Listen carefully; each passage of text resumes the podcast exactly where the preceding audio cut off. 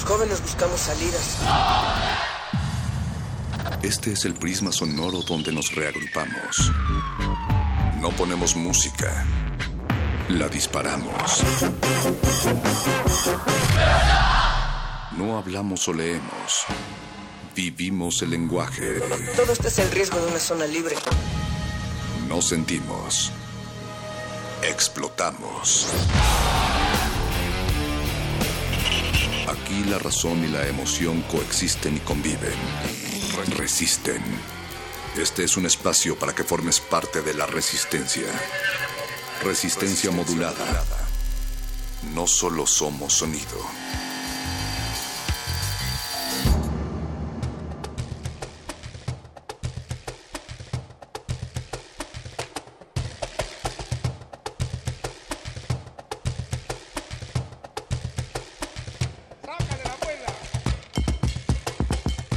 Estamos en resistencia modulada, un espacio ideal, eh, guapo y fino, ideal como para presentárselo a tus papás, pero tan abierto como los agujeros óticos que lo escuchan. Muchas cosas que escuchar, muchas cosas de qué hablar esta noche, pero como decimos aquí en Resistencia, Dios no jugaba a los dados, jugaba a la radio. Mónica Sorrosa, buenas noches, ¿cómo te encuentras? Buenas noches, perro muchacho. Buenas noches a todos los que nos escuchan.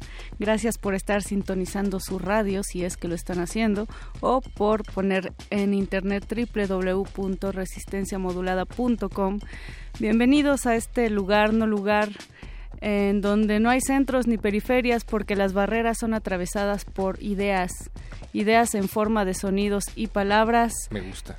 Bienvenidos, siendo las 21.11 de la noche de este miércoles 5 de octubre del 2016. 5 de octubre que no se olvida, estamos en esa fecha, por eso eh, pues seguimos platicando de la matanza de Tlatelolco, seguimos hablando de desapariciones, de desaparecidos, pero pues también eh, les agradecemos que estén del otro lado de la bocina, de pie y en resistencia. Esta noche nos acompaña don Agustín Mulia en la consola como el controlador de los sonidos de esta noche, el copiloto Betoques en la producción, del otro lado también está Memo Tapia, gracias Memo por padecernos, eh, Yesua, ¿sí te llamas Yesua? Yesua Ah, Lion.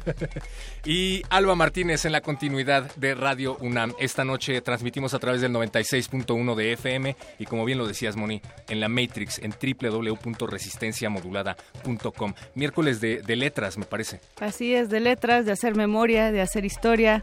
Y los muerdelenguas lo saben, lo saben, perro muchacho, porque el día de hoy van a hablar de fantasmas.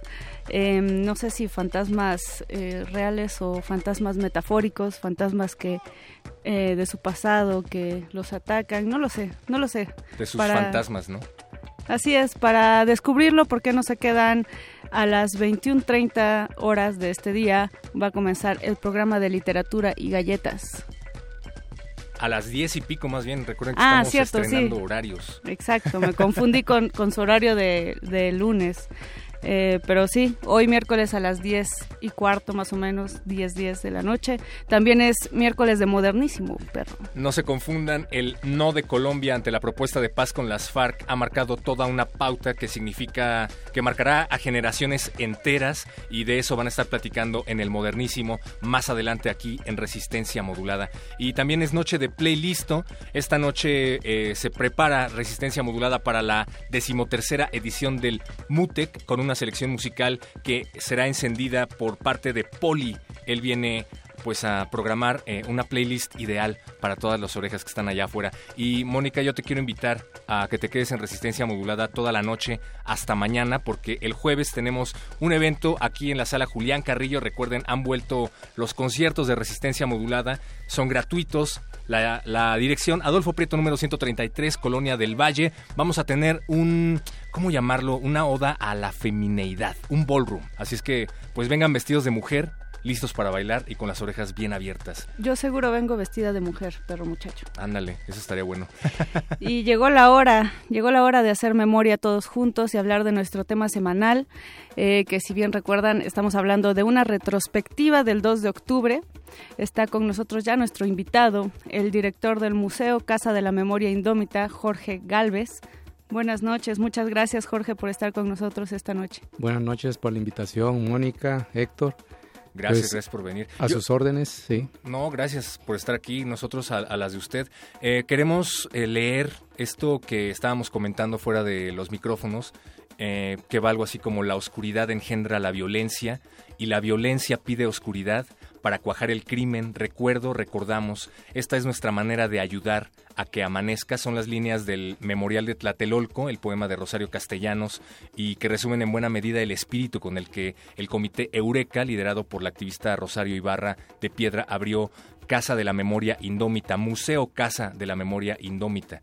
Así que- es. Sí, así es, y nos recuerda mucho, hay un decreto nazi eh, firmado en 1938 que se llama Noche y Niebla, precisamente, que los que perpetran estos crímenes de Estado esperan la noche, esperan la madrugada para detener y desaparecer a, a la resistencia, a los que somos eh, de alguna manera críticos a la forma en cómo nos gobiernan, ¿no?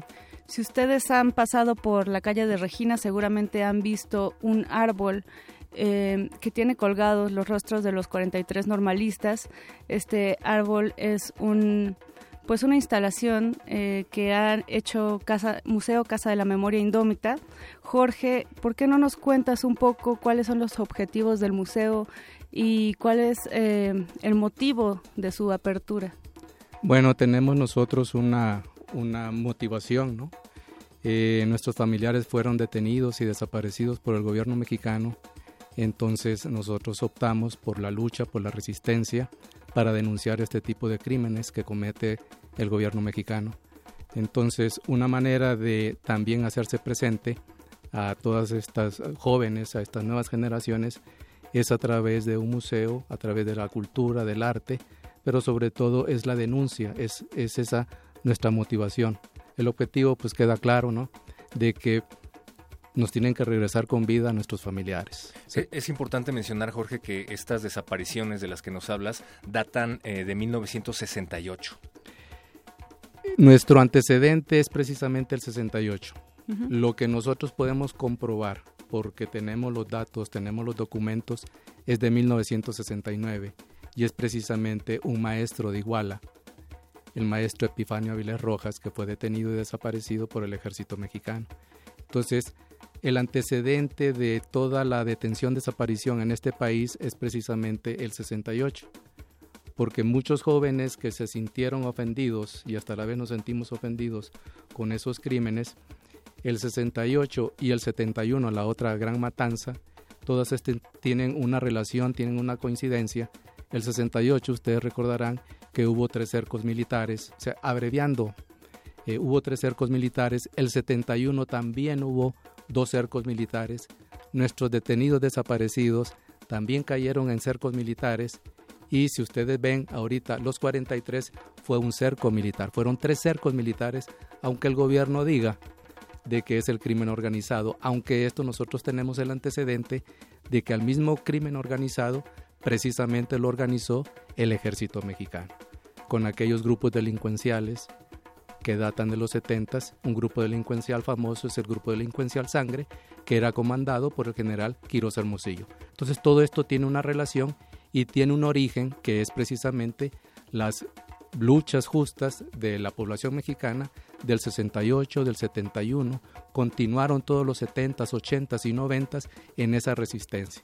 El gobierno no se le ocurrió otra cosa más que detener y desaparecer, precisamente haciendo efectivo el decreto Noche y Niebla, un decreto nazi firmado por Adolfo Hitler, ¿verdad?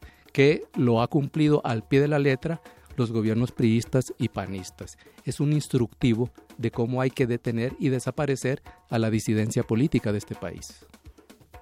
Además de esta eh, memoria colectiva, de esta forma de seguir en pie y en resistencia sin olvidar a eh, las desapariciones, eh, ustedes llevan a cabo eh, actividades culturales, más que un museo, es toda una casa de cultura, como bien decías, Mónica. ¿De dónde surge esta idea? ¿De dónde surge esta iniciativa? Miren, este, les tengo que decir que el museo emana del archivo del Comité Eureka. Y dentro de su, podríamos hablar, eh, decir, de su programación, ¿Nos podrías, Eh, Jorge, platicar un poco sí. qué es el Comité Eureka para Bueno, aquellos que sí, nos están el, escuchando? el- el Comité Eureka les voy a decir su nombre largo. Es el Comité Pro Defensa de Presos Perseguidos, Desaparecidos y Exiliados Políticos de México. Nos empezamos a organizar en 1975 a raíz de la desaparición del hijo de Doña Rosario, que fue el 18 de abril de 1975. Tuvimos que acudir acá a la Ciudad de México y en las, en las horas de espera en la Procuraduría, la simulación, porque de eso, de eso se pintan ellos solos, de que parece que te atienden, pero no te atienden, ¿no? Las horas interminables de espera, fuimos conociendo a más familiares que también venían de diferentes estados de la República. Pero también hubo una parte muy importante, periodistas de investigación que nos dieron en los nexos con otros familiares de desaparecidos que habían entrevistado. Entonces, el Comité Eureka, en, en este gran resumen que he hecho, surge o surgió en 1975. Pero tuvimos dos años de organización hasta que ya quedamos constituidos a nivel nacional, que fue en 1977, y de ahí nuestra lucha. ¿Por qué Eureka? Eureka es un, es un vocablo griego que significa lo encontré, porque nosotros con la presión como comité que anduvimos viajando, imagínense en aquellos tiempos en Internet, Suramérica, Centroamérica, el Caribe, Estados Unidos, Europa y África también, denunciando este, este tipo de atropellos. Entonces, ante la presión y la toma de catedral, cuando estaba prohibido tomar el zócalo, desde el 28 de agosto de 1968, entonces el comité decidió como una acción importante tomar el Zócalo, tomar Catedral, el 28 de agosto de 1978. Entonces la presión que ejerció el comité fue tal que no le quedó más al gobierno de no reconocerlo públicamente, pero fue liberando desaparecidos de aquella época. Estoy hablando de finales de los 70 y principios de los 80 estaba López Portillo de presidente y empezaron a salir desaparecidos que nosotros teníamos en la lista. Otro tanto tampoco lo teníamos en la lista. Entonces por eso el Comité Eureka, porque fue este, una manera de expresarnos entre nosotros de que lo habíamos encontrado. Y ellos salieron de tres cárceles clandestinas, tenemos las pruebas. El campo militar número uno, es cárcel clandestina. La base naval Icacos en Guerrero, no sé si la conocen, está ahí a la vista, es también cárcel clandestina. Y el campo militar La Joya en Torreón, Coahuila, también es una cárcel clandestina. De ahí tenemos las pruebas. Por eso es que Osorio Chong está empecinado en cerrar el Archivo General de la Nación porque los mismos documentos que tienen ellos y que ahorita los resguarda el CISEN ahí en el Archivo General de la Nación, esos mismos documentos los incriminan como gobierno mexicano. Son documentos que también nosotros tenemos algunos de ellos, ¿verdad? Porque en un lapsus de Vicente Fox que abrió el Archivo General de la Nación, muchos compañeros y muchos historiadores, sociólogos, eh, aprovecharon ese, ese paréntesis que se abrió para consultar precisamente la década de los 70 y 80 y poder eh, consultar algunos nombres de los que nosotros tenemos en la lista como detenidos desaparecidos. Entonces ahí mismo, en los documentos que ellos tienen, son documentos oficiales, se consignan los nombres de los que nosotros estamos buscando. Entonces, ¿cuál es el interés del actual gobierno y en especial Osorio Chong? Precisamente eh, no dar a conocer este tipo de crímenes cuando es una violación grave a los derechos humanos, esos archivos deberían de estar expuestos a la ciudadanía mexicana. Sin embargo, contraviniendo muchos convenios internacionales, el priismo acá lo que hace es cerrar nuevamente esos archivos. Jorge, estás diciendo algo muy importante que está justo encaminado a la pregunta que yo te quería hacer, que es cómo la organización, en este caso del Comité Eureka, eh, logra que finalmente el gobierno ceda y eh, y deje libres algunos presos políticos, es decir, eh, como el 68 como antecedente y posteriormente los años 70 eh, forman estas organizaciones para poder hacer valer los derechos, ¿no? Sí. Eh, ¿Cómo logramos la, la libertad de los detenidos desaparecidos? Fueron 148. También hubo la libertad de 1.500 presos políticos. La el cese de la persecución de 2.000 perseguidos políticos y el retorno al país de 57 exiliados políticos. Entonces, ¿cómo se logró esto? Precisamente por la presión. Además, ustedes recordarán o sabrán de que el gobierno mexicano es, como dice precisamente el comité, es el Dorian Gray moderno. O sea, una cara bonita al exterior, recibiendo en aquella época todo el exilio suramericano, pero internamente aquí la represión, ¿verdad? Brutal, la persecución, la desaparición, el asesinato. Entonces, este, una manera en el que el gobierno debía de cambiar esa imagen que tenía como represor era también liberando y en este acto de liberación estaba eh, implícitamente diciendo que él tiene detenidos desaparecidos. López Portillo dijo, como era una parte, no es la política de un gobernante, sino que la política de un partido, porque ellos mismos dicen en su discurso, recordarán el discurso de Díaz Ordaz, después el de Cedillo y actualmente el de Peña Nieto, dicen que van a asumir el costo político. Bueno, hablen plural, ¿quiénes van a asumir el costo político? Obviamente que es el PRI. Entonces López Portillo soltó, él dijo, suelto los de mi sexenio, pero no puedo con los de Echeverría. O sea, porque había y existe la cerrazón todavía. Entonces quiere decir que es una política de un priismo enquistado aquí en México con esa terrible práctica que es la detención desaparición y obviamente el PAN ha seguido la misma línea de eh, el priismo. ¿no?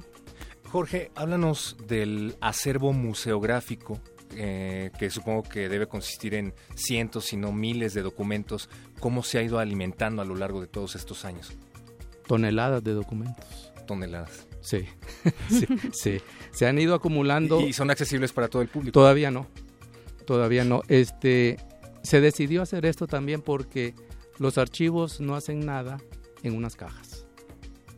Entonces hay que mostrarlos. Exacto. Entonces hay que mostrar la lucha que representan 41 años de estar insistiendo sobre la vida de personas que antepusieron su seguridad por utopías, por sueños libertarios en este país. Entonces, como tenemos ese gran acervo, lo que hicimos y lo que se decidió, el comité decidió las doñas porque fue una decisión muy difícil. Ellas iban muriendo, muchas de las muertas que encomendaron esta tarea, en el uso de sus facultades pidiendo por el hijo, bueno, ¿quién, quién, quién va a, recuperar a mi hijo? Entonces fue un encargo, fue una decisión de ellas, decir, bueno, lo vamos a hacer, vamos a seguir en nuestra lucha y ellas, eh, es una cosa muy, muy, o sea, enfrentarte a, a, esa, a esa, a esa eh, lucha que tú tienes que proseguir después de muerto, porque ya están viendo que su tiempo está llegando a su fin entonces es una decisión muy pesada. Eh, uno como familiar siente eso, siente este, que ellas se van con esa añoranza, con esa, con esa angustia. Entonces se decidió hacer este museo. Decir, bueno, vamos a continuar esta lucha a través de nuestras generaciones que están ya este, y que nos han seguido en esta lucha sin haberlos obligado. Nosotros nunca fuimos obligados a acompañarlas este, lo que hicimos fue eh, precisamente eh, eh, abrazar esa lucha, porque es un familiar el que está. Entonces no necesitamos ninguna, ninguna instrucción para decirnos que hay que continuar con esto. Bueno, entonces, el museo emana de los documentos del Comité Eureka. Esos documentos que hay que mostrarlos de una manera ágil, bonita, este, artística también, porque ellas tienen esa sensibilidad, la han tenido siempre.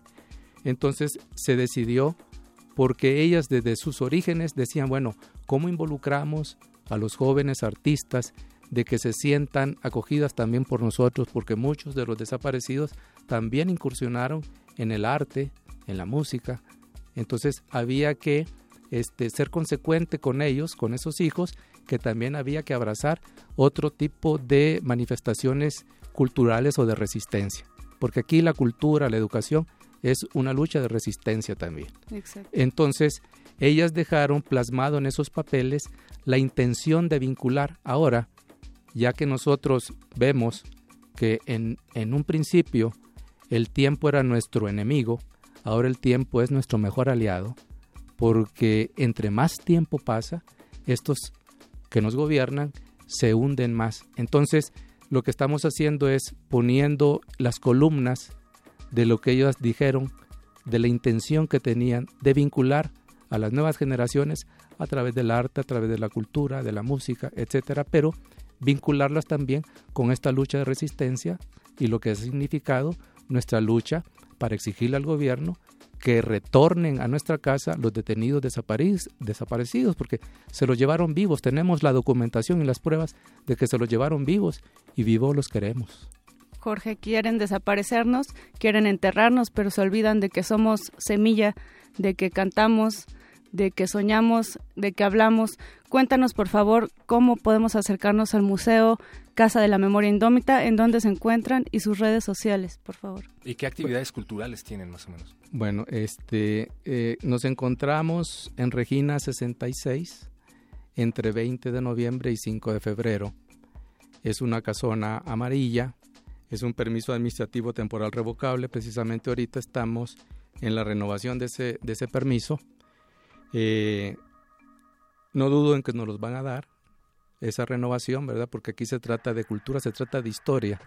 Y aunque supuestamente recortan el presupuesto, incluso aquí en el gobierno del Distrito Federal, a lo que es la cultura y las manifestaciones de ese tipo, pero nosotros estamos seguros de que va a haber esa renovación del permiso administrativo temporal revocable, porque uno de los candados que tiene precisamente ese permiso es de que tendrá que ser usado para museo, para actividades culturales. Bueno, a partir de ahí, de que nosotros abrimos como museo, teníamos que este, vincularnos con los jóvenes, con la sociedad, a través de esta parte histórica dolorosa del país, pero también eh, eh, dando oportunidad o abriéndonos a otras manifestaciones culturales. Entonces a partir de ese momento nosotros empezamos con la tarea de ese vínculo que tenemos que tener con este, los jóvenes actuales que necesitan un espacio para su manifestación. Entonces hemos eh, tenido una tarea, nosotros decimos muy bonita, ardua así, que ya llevamos arriba de las 600 eh, actividades culturales dentro del museo en estos cuatro años que acabamos de cumplir. Nos han visto este, así en registro más de 100.000 personas, pero con las instalaciones que hacemos fuera del museo, que aproximadamente es un promedio de 800 personas que, que pasan, entonces las instalaciones que tenemos, por ejemplo, en la resistencia y en la denuncia de los 43 detenidos desaparecidos de la normal, ahorita ya la han visto aproximadamente un millón de personas. Entonces, con, unas instalaciones modestas, pero nosotros estamos ahí por convicción, no estamos ahí por ninguna eh, parte de que esto pudiera significar algún lucro, es una lucha sobre todo. Cuando me dicen, bueno, ¿cuál es el tema del museo? Nosotros decimos, bueno, está bien, este, no te podemos corregir de tu manera en que tú percibes esto, pero no es un tema, es una lucha. Es, una, es, eh, eh, es una lucha que mientras no nos digan qué ha, qué, ha pasado con nuestros parientes, es una lucha que va a continuar.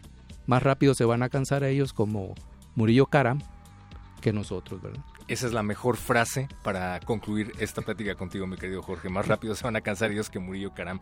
Y pues los exhortamos desde aquí a toda la resistencia a que se acerquen porque se trata de un lugar que además de fomentar la cultura, eh, pues es un punto de encuentro para crear eh, conciencia colectiva. Jorge Galvez, eh, director del Museo Casa de la Memoria Indómita, muchísimas gracias por haber estado aquí con nosotros. Al contrario, muchas gracias a ustedes y realmente aplaudimos y estamos muy agradecidos con el interés porque esto sirve mucho para nosotros, ¿verdad? En cuanto a la difusión y sobre todo dejar claro porque el gobierno ya tiene claro quiénes somos. Nos ha espiado todos estos años. Entonces aquí, si ellos lo saben, pues lo tiene que saber la comunidad cuáles son nuestros archivos, cuál es nuestra lucha, ¿verdad? Y cuál es, ellas mismas dicen, nuestras, nuestras madres, de sin ser violentos, ¿verdad? Nosotros podemos hacer, no necesitamos gritar, tampoco poner adjetivos, pero no identificamos a ellos como un adversario. Si se llevaron un familiar, es el enemigo que está aquí presente en México y es un ejército que parece que fuera un ejército de ocupación porque no nos trata como connacionales. Y saludos también desde aquí a, las doñas, a las integrantes del comité Eureka. muchas gracias. Que son eh, parte de quienes hacen esto posible. Recuerden, Regina número 66 en el, en el centro histórico. En el centro histórico entre 20 de noviembre y 5 de febrero. Ahí tienen su casa. Gracias, Jorge. Al contrario, ustedes. Vámonos con esto y regresamos a Resistencia Modulada. Resistencia Modulada. ¿Qué es el Kiki Ball? Kiki Ball ¿Por qué Nafi tiene dos As? ¿Dónde se puede bailar a la bow? Las respuestas a estas y otras interrogantes serán reveladas el próximo jueves con DJ Lao del colectivo Nafi y MC Franca Polari de House of Apocalyptic. Todo aderezado por el colectivo de baile Vogue México. Jueves 6 de octubre, 21 horas en la sala Julián Carrillo de Radio UNAM, Adolfo Prieto 133, Colonia del Valle. O escúchalo en vivo por el 96.1 de FM. La entrada es libre. Resistencia modulada y el Fondo Internacional para la Promoción de la Cultura de la UNESCO invitan.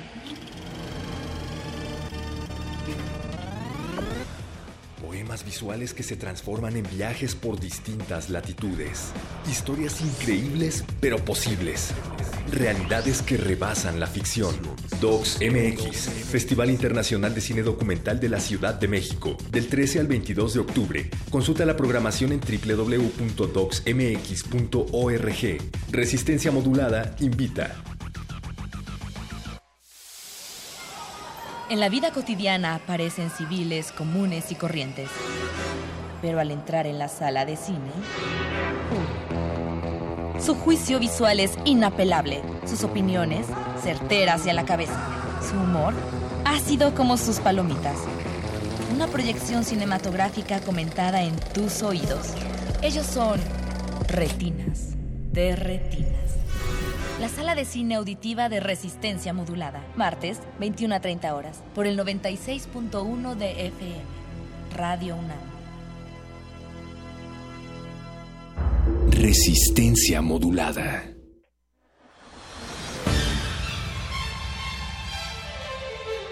Bécame, bécame mucho. Bécame mucho. La guía para becas, premios, concursos, apoyos, financiamientos, residencias, convocatorias. Déjate becar. Estás en manos de expertos.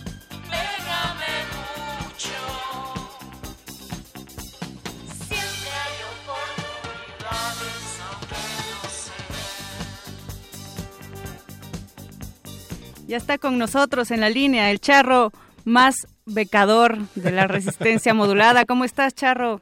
Bien, bien, aquí estamos con un cafecito. Qué rico. Esperando compartir con todos ustedes las convocatorias de esta semana. Bien, entonces en vivo desde Veracruz, me imagino, para toda la resistencia. No, en esta ocasión estamos en la Ciudad de México, nada más que no pudimos llegar a la estación, así que nos recluimos aquí en una trinchera en el sur de la ciudad. Ah, mira, Avenida Veracruz. Vientos, Charro, Avenida pues. Veracruz. Hable fuerte, que tengo una toalla entonces. Venga, eh, la primera opción que les traigo esta noche es la del Premio Nacional de Novela y Poesía Ignacio Manuel Altamirano. Esta convocatoria cierra el próximo 31 de octubre a las 3 de la tarde. En ella podrán participar todos los escritores mexicanos o extranjeros radicados en México con por lo menos tres años de residencia comprobable. Hay dos categorías, como bien dice el título, es novela, en el cual podrán eh, meter un único trabajo por participante con una extensión mínima de 120 cuartillas y máxima de 260. Y en la categoría de poesía también es un solo trabajo por participante, es un libro de poemas en este caso, que es de forma libre y la extensión mínima es de 60 cuartillas y máxima de 120. Wow. 120 cuartillas y 120 mil pesos, charro. ¿Es el ah, chelín? sí, porque bueno, eh, la parte bonita que, que siempre nos gusta, que es la parte del chelín, en cada categoría a los ganadores va a haber un premio único indivisible de 120 mil pesos, como bien dice Mónica. Wow, o sea que se puede ser escritor en México y ganar dinero. Charro, te queremos mucho. Ah, pues aquellos que checan Bécame mucho pueden hacerlo, los demás pues no se enteran. Sígueme becando, charro, por favor. La ¿Qué siguiente opción que les traigo esta semana es la del programa de subvenciones para la investigación y preservación de la música latina. Esta es una convocatoria que lanza la Fundación Cultural Latin Grammy, porque los Grammys, además de apapachar a los famosos, también tienen becas y convocatorias que casi nadie conoce. Esta es una de ellas, la última abierta para este 2016. Y en esta convocatoria se premia cuatro proyectos que pues pueden presentarlos tanto organizaciones o individuos en un esfuerzo por dar una proyección mundial o internacional a las contribuciones de la música latina y a sus creadores en lo que es la cultura global. Hay una lista de 24 países en la que obviamente está México, que tienen que estar basados en esos países lo que son los trabajos. Sin embargo, pueden participar de cualquier parte del mundo, pero el desarrollo del trabajo sí tiene que ser dentro de esos países que están en la lista y que pueden checar en la convocatoria, en el enlace que ya está en las redes sociales. Oye, Charro, ¿y pueden participar cualquier tipo de género musical? Porque digo, la música latina es muy amplia y muy extensa, ¿no? Así es, lo dejan abierto siempre que cumpla los requisitos que sea música latina y que esté dentro de los 24 países que están en la lista. Pueden abarcar cualquier género. Obviamente, a la hora de presentar el proyecto, tiene que justificar por qué considera que ese género vale la pena ser. este, bueno, la investigación enfocada en este género vale la pena ser becada. Wow. Mónica, te puedes llevar una buena lana si metes tu proyecto de black metal en español. Además en billetes verdes, ¿verdad, Charro? Así es, en este premio a, a los cuatro le podrán dar un máximo de cinco mil dólares americanos, que a la cotización para nosotros del día de hoy, que es de 19 cachitos, estaríamos hablando de casi 100 mil pesos. No. Órale. Es la primera que vez que es la primera vez que suenas emocionado por el, el cambio eh, que sufrió el dólar, Charro. Sí, no, no, cuando lo decimos así, así suena bonito, ya cuando se acaba la sección y regresamos a nuestra moneda. Solo pues no así suena bonito. bonito, Charro. Sí, solo así. Así es. Y bueno, ya la última que les traigo en esta ocasión es una que se titula Popstar de México 2017. Está dirigida a jóvenes cantantes y grupos vocales emergentes residentes en el territorio nacional. La participación en este concurso es totalmente gratuita y los únicos requisitos que piden es no estar sujeto a ningún contrato de exclusividad con disqueras o editoras, ser residente en México. Y para participar tienen que grabar un video cantando y cargarlo a su canal de YouTube y ya enviarlo a la dirección que, que comentan las bases completas. No se va a calificar lo que es la grabación del audio video, sino el rendimiento artístico de la persona que, o el grupo que está participando, su voz, la interpretación y personalidad.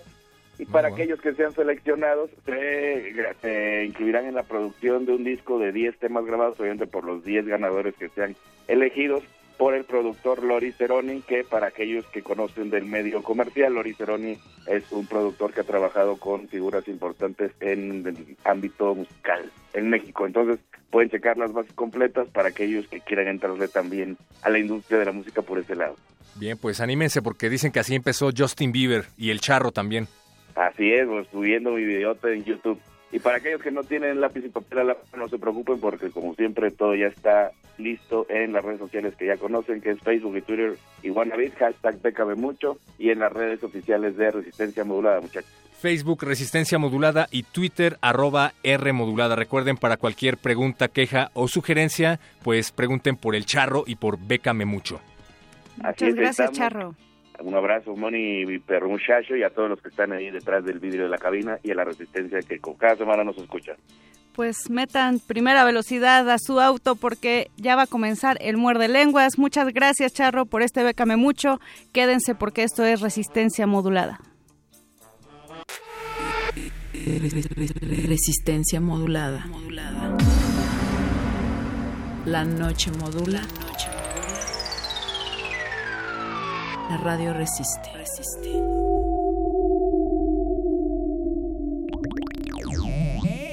China, China, chi- chi- China, obviamente. ¿no? O sea, aunque este país está ¿Tendrá música para poesía? eh, pues la verdad es que sí nos afecta y afecta a todo el mundo. China es un país que ha crecido muchísimo, lo sabemos en los últimos años, pero que su economía se ha desacelerado. Entonces, esto genera nerviosismo en todo el mundo. Claro, hoy en día lo que produce China se vende a casi todos los países, negrito, negrito, negrito, negrito, como Estados Unidos, por supuesto que es nuestro principal socio comercial, y también a nosotros. Sí, entonces uno de los efectos en México es que hoy el dólar cuesta cuesta un poco más que antes, ya lo sentimos, ya lo vimos todos. Y eso nos genera muchas inquietudes. Claro, pero no porque sube el dólar, sube el precio de todo lo que las familias consumimos, ¿no? ¿Y quieres saber por qué? Dímelo, por favor, mira.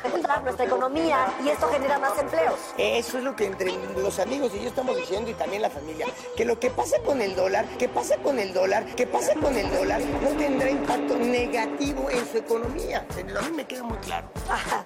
A mí me queda muy claro. Ajá. Seguiremos platicando con ustedes sobre estos temas que a mí la verdad todavía me, me- me es un poquito confuso. Pero si no compras cosas cabachas, entonces, no tiene por qué salirte el dólar. Eh, Claro, exacto. Entonces, bueno, pues esto nos va a ayudar para cuidar y proteger la economía familiar, Negri. Mira tú, pocas paradas. Tú eres muy hermosa, ¿verdad?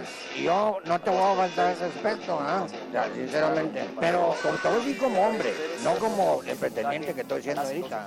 Como hombre, cállate los hijos. Como hombre, cállate los hijos. Resistencia modulada. Modulada.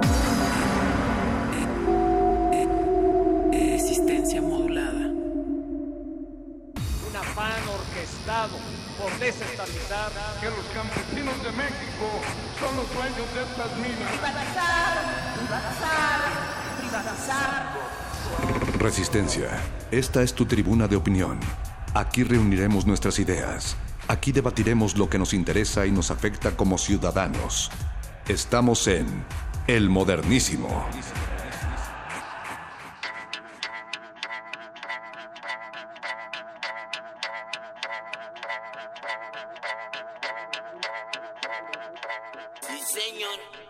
Y así es como la noche modula, y más cuando es noche de miércoles, miércoles del modernísimo, modernidad con acento para los oídos nocturnos, a los que les damos la bienvenida. Esta es la sección de Derechos Humanos, Temas Públicos y Salvaje Pop. Muchas gracias por dejarnos acompañar su noche desde donde quiera que se encuentren, eh, si nos escuchan por el 96.1 de FM o si también lo hacen eh, frente a una pantalla a través de www.resistenciamodulada.com. Hay muchas formas de oír, pero lo importante aquí es escucharnos. Mi nombre es Berenice Camacho y como cada noche de Modernísimo está frente a mí el doctor Rigo Mortis. Buenas muy noches, buenas doctor. noches, muy buenas noches. Tú opinas, yo opino, todos opinamos. Todos opinamos, todos nos escuchamos. Aquí a un lado mío, a mi derecha, está el perro muchacho. A la derecha de la madre, señora Berenjena. Eh, y si nos escuchan desde Colombia, pues también quédense, porque creo que esto les puede interesar. Y si no, y si no, también, también les va a interesar. Si no, también les va a interesar porque México también tiene sus problemas de violencia y sus necesidades de paz eh, que tenemos que revisar y que seguimos revisando, pero del otro lado del cristal está el señor Agustín Mulia en los controles, está Memo Tapia en la producción ejecutiva, está también El Betoques y Yesua Tolentino en los teléfonos, un gran equipo que hace posible esta noche sonora. Eh, el tema de esta noche en el modernísimo es pues el pasado domingo 2 de octubre. Eh, fue una fecha ¿Que no se especial olvida? que no se olvida y seguirá sin olvidarse, eh, no solo por el calendario mexicano, sino también ahora por el colombiano, pues se llevó a cabo el histórico plebiscito para poner fin a 50 52 años de guerrilla y violencia en aquel país, en Colombia. Después de cuatro años de diálogo y cinco meses de negociación, el gobierno colombiano y las FARC se sentaron a pactar la paz. Pero el domingo pasado el pueblo colombiano habló y los acuerdos no se llevarán a cabo, al menos no estos acuerdos. De eso, votaron en contra, en contra de los acuerdos en contra de de, paz. ¿no? esos acuerdos, exactamente. Decían eh, sí la paz, pero no esta paz. Entonces muchas preguntas en el aire. Eh, ¿Por qué? ¿Por qué? ¿Por qué votaron por el no? Eh, O eso es vuelta a la guerra, ¿no? Que yo creo que ese es el punto importante de no perdernos en, en esta terrible noticia, ¿no? Porque de repente dicen, es que resulta que hubo un plebiscito en Colombia después de 52 años de guerrilla, de conflicto armado, y votaron en contra, ¿no? Y eso parece un, un despropósito, pero, a- o sea, vale la pena detenerse para ver exactamente qué implicaciones tiene y de dónde viene, ¿no? ¿De dónde viene ese no Exacto. y qué paz es la que quiere ese no que votó en este plebiscito del domingo pasado? ¿Cuál es esa paz? Eh, ¿Qué va a ocurrir ahora? Cómo, cómo llevar, cómo continuar con ese proceso de paz en Colombia, Eh, qué va a pasar con las FARC, Es una de las grandes Claro. preguntas. Eh, ¿Y quién está detrás del no? Así es que ustedes en nuestras redes sociales son bienvenidos y bienvenidas para compartirnos su opinión. Estamos en arroba R modulada y arroba el modernísimo en Twitter y en Facebook Resistencia Modulada. Y pues como siempre vamos a arrancar con algo de música para acompañar los sabores amargos de- que a veces tiene nuestra América Latina. El doctor Rigo Mortis viene mucho más positivo, yo no tanto. Yo sí, ahorita, claro. ahorita veremos por qué. Eh, vamos a iniciar con música, por supuesto algo de, de Colombia, eh, una banda de la que yo soy muy fan y que ya no habíamos Que tocado todos, acá. todes, Todos todes. somos fans de, de- de los Meridian Brothers. Lo que vamos a escuchar es algo de cumbia espacial con poética onírica. Esto es Salvador, Salvadora Robot para arrancar el modernísimo de esta noche.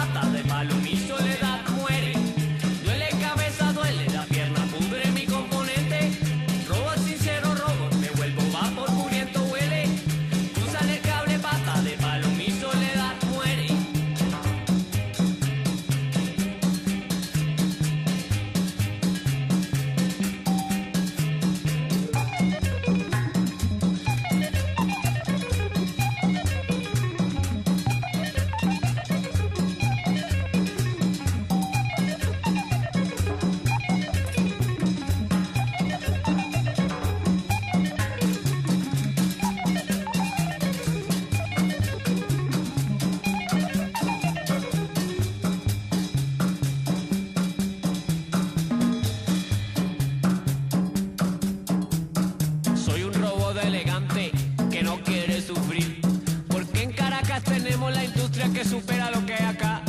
Si no me devuelven me voy a enfadar y voy a cambiar mis comandos. Me voy a trabar y voy a escapar con la pistola de mi patrón. Déjenme ya escapar porque tengo el poder. Al final todo mundo mirará mi sombra maligna.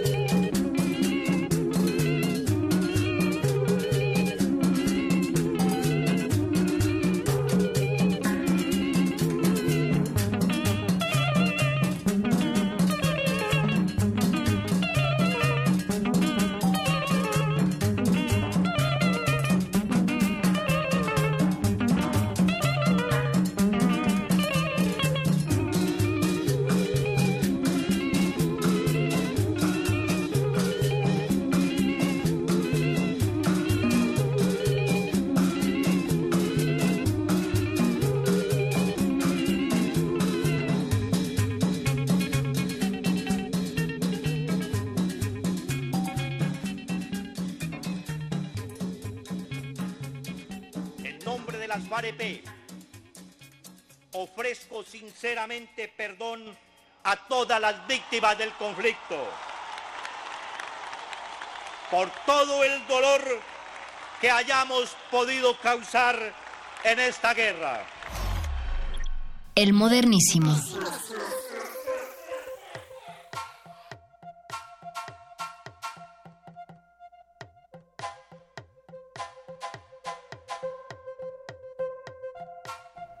Ya regresamos a este modernísimo y eso que escuchamos al final es la voz de Timochenko, el jefe de las FARC, en estos acuerdos históricos en Cartagena el día 26 de septiembre, el día que se firmaron esos acuerdos. Frente a varios este, jefes de Estado, ¿no? Frente a varios jefes de Estado, frente a ONU, frente a víctimas, Claro, claro. Ese es, creo que, creo que es bien importante ver que más allá, o sea, en el momento en el que estamos, más allá de que, de que pasó o no pasó el plebiscito, que, lo, que los acuerdos se van a tener que reformar, que Álvaro Uribe es un verdadero hijo de la fregada y que es un tipo verdaderamente eh, llevado en la política a través de, de, de la vanidad, del ego político. digamos, y que la única razón por la que abogó para que no, no se aprobaran estos en el plebiscito, estos acuerdos, fue porque no los había hecho él. Hay que decir que Álvaro Uribe es el expresidente de Colombia, actual senador por... Infame personaje en, Latinoamérica. Saludos al Álvaro.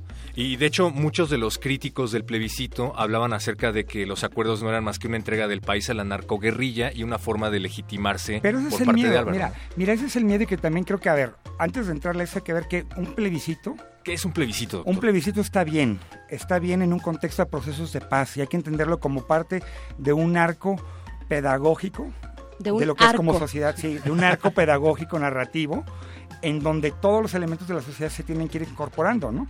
O sea, cuatro años de negociaciones entre cúpulas de las FARC que en los 90 decidieron no, no irse a sentar con el gobierno. Durante, durante el siglo XXI se sentaron y se sentaron cuatro años a negociar, ¿no? Entonces ahí hubo todo un proceso que después hizo saber a la sociedad y les dijeron, estos son los acuerdos, ¿no? unos acuerdos de mucho alcance que ya los hemos platicado, ¿no? que traen, que no son nada más una cuestión de desmovilización de las Fuerzas Armadas, ¿no? que incluían reforma de la tenencia de la tierra, reforma Ese es de el punto, derechos. el, Exacto, el claro. gran punto de Colombia y de la violencia en Colombia, no solo de las FARC, sino mucho antes, con este periodo de violencia que tienen en 1948 al 58 más o Exacto, menos, el gran periodo Claro. dificilísimo de violencia muy cruenta, eh, es por el tema de la tierra. El tema de la tierra es además el primer punto de los acuerdos de paz, eh, de estos acuerdos de paz que, que no se lograron, digamos, como tal, pero era una reforma agraria amplísima, eh, muy completa, que tenía muchos beneficios, reparto de tierras, Mira, eh, un pero- montón de cosas. Pero ¿por qué es importante Álvaro Uribe, que fue con lo que empezamos ahorita? Mira, porque él fue, él, él, él intentó, dentro de sus dos este, términos como, como, como presidente, intentó negociar con las FARC, ¿no? O sea, no olvidemos quién es Álvaro Uribe, ¿no? ¿Quién es Ahí Álvaro hay que Uribe? Es un expresidente de, eh, que fue antes gobernador de Antioquia. de Antioquia, Antes- que es, eh, es, es esta parte donde ganó el, plebi- el plebiscito, la parte del no. Exactamente, ¿no? Donde además pues, él es un terrateniente, una persona donde, donde está documentado a través del, del periodismo, tanto de la revista Semana, del Espectador, etcétera, que él, él fue una, uno de los artífices de la, creación, de, la, de la creación de los grupos paramilitares, ¿no? En respuesta precisamente a estos periodos de violencia guerrillera, eh, en donde finalmente era la burguesía armada, eh, pues cometiendo crímenes de lesa humanidad, bajo un discurso de eh, nacionalismo, eh, una cuestión de recobrar la, la soberanía de la patria, etcétera, ¿no? Sí, es del, del bloque conservador, ahora el ultra senador conservador. ultra y hay que, y hay que decirlo, ese, ese personaje es, eh, es, una, es una persona tan radical que es un, un ente disruptivo, no solo, no, no solo en, este, en Colombia, sino a nivel Latinoamérica. O sea, recordemos los desplantes que le hizo, por ejemplo, a Venezuela, en términos de que inclusive llegaron a militarizar la propia este, frontera entre ambos países, un país que que no tuvo empa este, perdón, un, un eh, expresidente que no tuvo empacho en tuitear este, información, supuesta información donde vinculaba a las FARC con la desaparición de los 43 estudiantes de Ayotzinapa, ¿no? Un tipo loco, ¿no? Sí, un tipo sí. marcantista, un tipo maniqueo, un tipo, eh, un Trump, un Trump, colombiano, exactamente. Exactamente, y, y, bueno, él nace en Medellín y es Medellín como capital de Antioquia, de esta provincia. Antioquia es la, es la provincia que más votos acarreó hacia el no, hay que decirlo. Y bueno, él está orquestando, él estuvo orquestando desde el principio este rechazo al plebiscito y a los acuerdos de, en el plebiscito y a los acuerdos de paz. Nos vamos a ir a una canción, doctor Rigo Mortis. Eh, tenemos al sexteto Tabalá en algún momentito, pero eh, dinos de qué se trata esta canción. Bueno, ese sexteto Tabalá es uno de, este, de esos este, ensambles cumbieros palenqueros que precisamente compusieron esta canción en referencia al conflicto agrario en Colombia. Vamos a escuchar algo.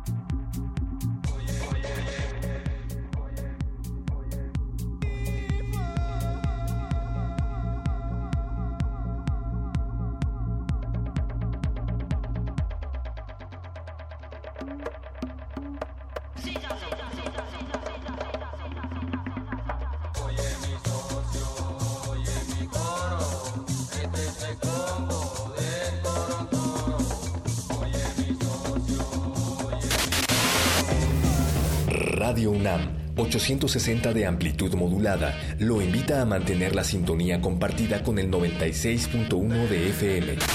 A continuación, resistencia modulada.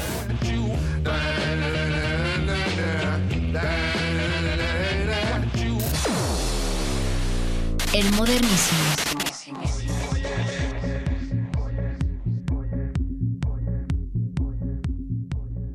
Estamos en Resistencia Modulada, un espacio del que en realidad eh, nunca nos fuimos, el espacio que va a ti y que te sintoniza. Eh, esto es el modernísimo, el espacio de derechos humanos, eh, salvaje pop y asuntos públicos. Y temas públicos. Y temas públicos de resistencia modulada. Están aquí el doctor Rigo Mortis y la señora Berenjena. Estamos hablando acerca, pues, de lo que ocurrió el pasado domingo 2 de octubre y en años anteriores se realizó el plebiscito que luego de 50 años cerraría una era de violencia en Colombia en manos de las FARC. Así es, perro muchacho, muchas gracias a ti, muchas gracias a nuestro auditorio del 860 de la M. Eh, un plebiscito con un 63% de abstencionismo. Eh, Colombia vota el no con el 52.22%, una decisión muy cerrada, el no frente al sí. Eh, el sí se vota en las regiones más pobres y más afectadas por la violencia. Eh, y el no, ahorita estábamos hablando en el bloque anterior, el no viene fortalecido en Antioquia y hablábamos de Medellín y hablábamos de Álvaro Uribe, expresidente de Colombia durante dos periodos, ahora senador, que es el que está orquestando pues este rechazo a los acuerdos de paz. Pero junto, o sea, no nada más este, estos grupos del Centro Democrático, que es el partido que él preside, sino también hay que verlo porque ahí es donde es una llamada de atención a toda América Latina, ¿no? O sea, muchos de los, de, los bloques corporativos que votaron a favor del no eh, son grupos de la extrema derecha, cercanos a la Iglesia Católica, a grupos cristianos radicales, en donde uno de los, de los argumentos centrales para votar en contra del no tenían que ver con que era primero un entreguismo al narcoterrorismo, al, al chavocastrismo, pero principalmente a la este, ideología de género, ¿no? Y ahí, y ahí esa es una llamada de atención, sobre todo para México, que estamos acá campantes, que tenemos todas nuestras broncas y todo lo que ustedes quieran, cuando de repente tuvimos hace dos semanas una marcha en defensa de la familia, ¿no? O sea, hay, un, hay una capacidad de organización territorial de estos grupos conservadores homófobos, antifeministas, anti, antiderechos reproductivos que se están amalgamando precisamente a este tipo de, discursos, discursos y, y que pueden ayudar o no a decidir elecciones o plebiscitos, como fue el caso ahora de Colombia, este, como, como según pregona el propio cardenal Norberto Rivera diciendo que parte de la debacle, por ejemplo, en México, de las últimas elecciones del PRI, tenían que ver con el hecho que se había atrevido a presentar una iniciativa para el matrimonio igualitario. ¿no? Esto hay que verlo en este contexto de movilización de una extrema derecha que en los 70 estaba iba, iba de la mano de las dictaduras y ahora va a mano de estos este, discursos antiprogresistas y antiderechos. ¿no? Claro, antiprogresistas y también vacíos, huecos, porque de pronto hagan, han agarrado, han tomado la bandera de la, eh, del discurso de género de la, de, de la equidad, ¿cómo le llaman? Como adultura, a, a, adulterando y malinterpretando lo que es la perspectiva de género como si fuera una de... cuestión eh, eh, científica eh, con una agenda casi que este casi casi de exterminio de las huestes católicas y del tercer mundo. Y casi, casi de la humanidad, o sea, una, una barbaridad. Pero a lo que voy es que en el Tratado de Paz, uno de los puntos transversales es precisamente la equidad de género la claro. equidad de género, la diversidad, o sea, está, ¿qué, qué hay, qué contiene ese tratado de paz y, y, por qué es importante? A mí, yo al leer el tratado de paz eh, me pareció la panacea democrática y me sorprendió mucho porque, es ¿por qué no?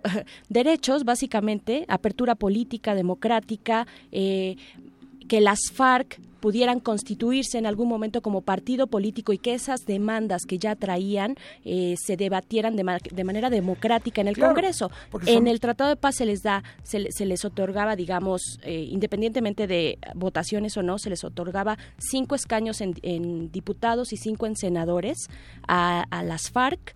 Eh, durante los dos primeros periodos. No era perpetuo, eran cinco y cinco durante dos primeros periodos a partir de 2018. Claro. Y eso era una, un, un, también un motivo de ataque. Decían por ahí la oposición al plebiscito, bueno, ¿por qué si en Colombia el 30% de la población es indígena? ¿Por qué no tienen una representación como ahora van a tener las FARC en el Congreso?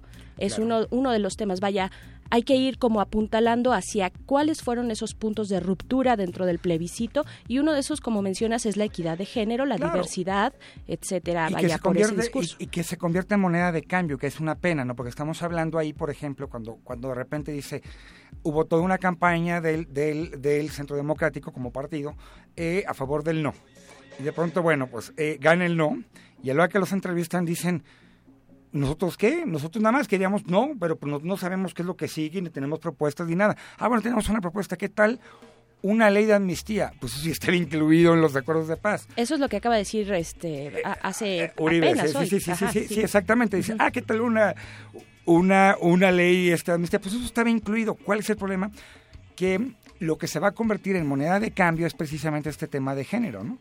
Eh, hay en 140 ocasiones en estos acuerdos se, se, menciona la palabra equidad de género, ¿no? El concepto de, de, equidad de género. Y eso es lo que va a ser la moneda de cambio, que no es otra cosa más que, o sea, porque no hay que olvidar que por el lado de las FARC, o sea, ellos ya pidieron perdón, oímos ahorita el, el, el este, el discurso. El discurso ¿no? de Timochenko. O sea, ellos no se pueden bajar de la decisión de integrarse a la vida, a la competencia democrática electoral, a ver, doctor Río Mortis, no se pueden bajar. O sea, ellos, no ellos tenían pactado un acuerdo que finalmente claro. no se va a llevar a cabo. Claro. ¿Qué va a pasar con las FARC? Que, vaya, ¿Qué, ¿Qué, les otorgaba este acuerdo? Les otorgaba la posibilidad de participación política, la no persecución, la no criminalización. Eh, la reinserción. Rein, rein, exactamente, reinserción social, es decir, sacarlos de estos territorios que ahora tienen y claro. que han tenido durante tanto tiempo y que han compartido con el narcotráfico y regresarlos a comunidades donde puedan convivir de manera democrática, pacífica, civil. Eso no se va a dar. Vaya, también se vayamos a ver, va, o sea, vayamos la, a ver, la, pero por lo menos ahorita el plebiscito ya dijo no. Vamos a ver qué tal. ¿No? Pero ahí está la, o sea, ahí está la cuestión. Podemos discutir que está en la cuestión de los de los puntos sobre las islas, la, la discusión. Lo que ahorita estamos en este punto, sea o no, es que las FARC se sentaron a negociar y las FARC, después de que perdió el, ple, este, el plebiscito el sí, dijeron mantenemos nuestra decisión de tener una tregua indefinida. En el mejor, miren, en el mejor de los casos se mantiene negociando. En el peor de los escenarios viene una decisión. Que yo creo que es lo que va a pasar dentro de las FARC, porque los no. líderes están ahí muy Ojalá puestos. que no. Pero, pero las bases de, hay que ver. Vamos claro, a una rola. Pero, pero se debilita, nada más así, Fuera del aire, que, no, se debilita, que se debilita la opción armada en un país que ha vivido 52 años en un, este, en un conflicto. Eso es un gran avance. Y eso es lo que debemos de concentrar, hombre. Vamos a escuchar Esta tierra no es mía, Sexteto Tabalá, y regresamos al modernísimo. El modernísimo.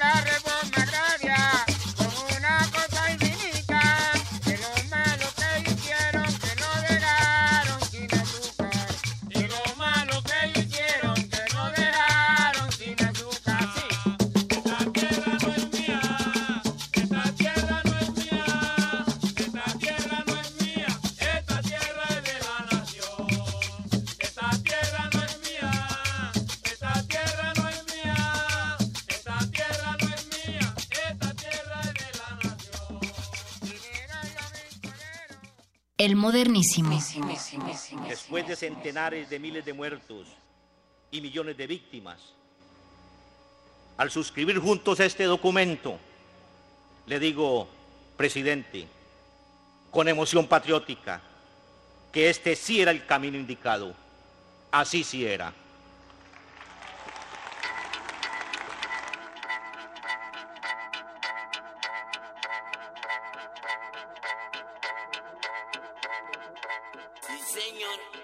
El modernísimo en resistencia modulada. Esta noche estamos hablando de los acuerdos de paz en Colombia y la voz que escuchamos también es la voz de Timochenko, como en segmentos anteriores lo pusimos, eh, diciendo este es, esta sí es la forma, pero llegado el plebiscito del domingo pasado, eh, él no dijo no a esta paz, no así. Esa fue la consigna, no así. Sí queremos paz, pero no la queremos así. Eh, ¿Por qué no?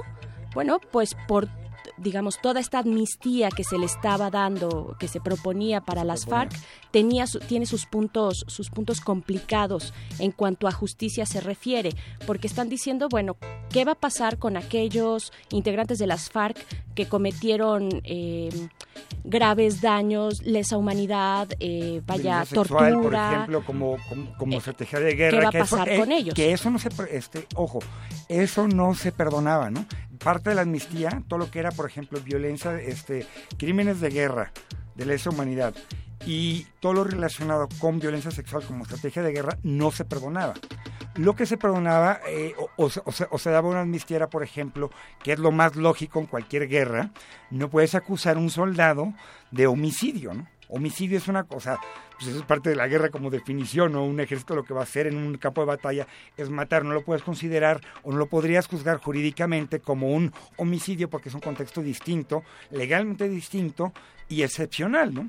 Y además, ¿qué justicia están buscando en un contexto tan complicado como este? No es una justicia cotidiana, no es una justicia del día a día, es un contexto de violencia que lleva 52 años y que requiere de formas diferentes también. Claro, creativas. Mira, hay, hay una persona que yo creo que en este momento hay que volver a leer y que es el alto comisionado para la paz de Colombia, Sergio Jaramillo, que para mí es una persona que merece el próximo Nobel de la Paz por sus contribuciones, no solo en la praxis, sino también en, este, en la teoría de la construcción de paz.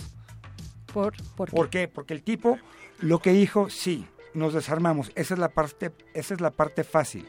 ¿Cómo vamos a atender los detalles, la desmovilización? O sea, ¿cómo vas a hacer que un muchacho o una muchacha de 12, 13, que a los 12, 13 años se eh, reclutó ya, ya fuera de manera forzada o de manera voluntaria, que no creo que pase, sino que fue de manera forzada a esa edad. Bueno, y también es que están en ese en ese Contexto. espacio, en Claro, ese contexto rural de pobreza. Exacto, y que vivieron eh, eh, 20 años en la, eh, en, la, en la selva colombiana, en pie de lucha, armada, y de pronto hay una opción concreta de un cambio de vida. Esa es la parte importante, ¿no? O sea, y ahí es donde, es donde la gente no entiende que la, que la paz, sobre todo en un, en un, en un, en un, este, eh, conflicto tan añejo, no se construye con absolutos ni morales ni jurídicos. Ni jurídicos. De eso Tiene va que la amnistía. exacto, tiene que ver con una cuestión de concesión política.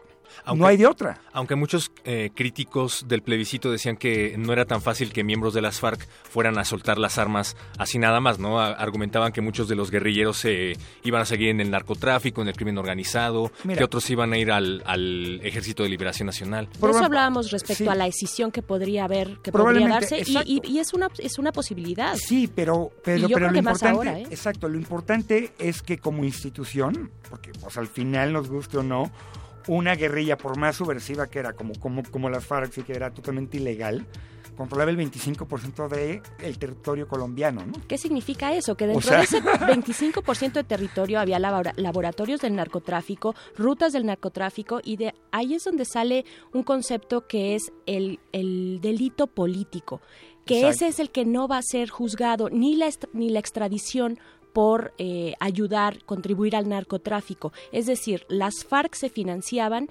de negociación con el narcotráfico, de dejarles eh, poner sus laboratorios o rutas de, Ah. de, de tránsito para la, para la droga en esos territorios, en ese 25% del territorio que tienen controlado. Eh, esos no serían delitos que se, eso, es- eso entraría en la amnistía y no se les extraditaría, tampoco porque algunos de ellos tienen ya eh, órdenes de extradición en Estados Unidos. Claro, o sea, por ejemplo, uno, uno de los argumentos de, de toda esta ala ultraconservadora era que, por ejemplo, bueno, el comandante Chimochen, este, Timochenko tiene, tiene aproximadamente alrededor de, cuatro, este, de 400 órdenes de aprehensión. Obviamente, pero ¿cómo quieres, o sea, quieres construir paz o quieres generar modelos absolutos jurídicos? Es que, es que ese es el punto de cuando, de cuando eh, las concepciones jurídicas, y aquí, si me está escuchando mi compadre eh, Juan Calaveras, yo sé que le gusta más la sociología jurídica, pero a veces la justicia trasciende muchas veces y pasa a la parte más social y más política, ¿no? Porque hay una, o sea, ¿por qué? Porque imagínense todo el dolor y todas estas cuestiones que si se juzgaran de manera estricta, no habría reconciliación. Y lo importante para la paz no es en este caso la justicia, sino la reconciliación, que es una parte sustantiva, la justicia, pero es una justicia alternativa. Claro, donde vale más la atención a víctimas, la reinserción social, el saneamiento del La tejido memoria. social, La la, memoria. memoria. muchos otros elementos que no son necesariamente la justicia y lo penal y seguir de manera estricta el ABC de cómo tendrían que ser estos eh, procesos penales, sino dar vías alternativas a cuestiones que De sobrepasan. distensión. De distensión. Claro. de Lo que distensión. llamaban el posconflicto, ¿no? que se llama, este, sí, en términos muy bíblicos y cristianos, ya ve que de repente me, me dan ¿Por esos qué, chorros. doctor Rigo Mortis? Este, perdonar. El perdón. Perdonar. El perdón. Perdonar. ¿Cuál Ah, es la- pero o sea, se dice fácil, ¿Qué nos ¿no? dice? Sí, claro, ¿qué nos dice? ¿Qué nos dice? Que las víctimas, y por ahí vamos a escuchar un audio al rato de las voces de las víctimas al calor de, de tambores. Este, ¿qué nos dice? Que quienes votaron a favor de la paz fueron las víctimas directas del Las conflicto. más pobres, claro.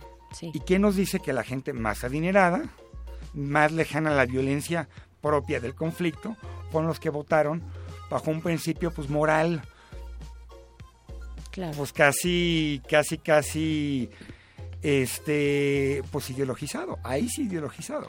Yo me quedo todavía con la preocupación del entre- de la entrega del, de, la, de las armas, del desarme de las FARC, si esto efectivamente se va a llevar a cabo una vez que no se lograron los acuerdos y que no tienen la garantía de que van a ser eh, re- reinsertos en la sociedad y de que no van a ser criminalizados, yo me quedo con eso. Si realmente se va, si realmente se va a llevar a cabo a dos años de las elecciones en Colombia, que en las elecciones de Colombia va a ser la bandera principal electoral, va a ser por supuesto la paz y hay que ver quién gana, si el sí y, o el no, un candidato por el sí o un candidato por el no y qué va a pasar ahí. Pero nos vamos a ir con un- una canción. ¿Por qué elegiste, doctor Rigo Mortis, la miniteca del miedo para esta noche? Porque me encanta lo que so- son estos ritmos darquetos tropipunk.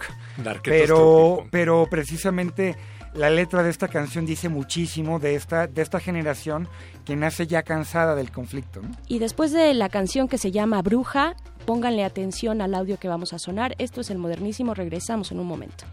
El modernísimo. Me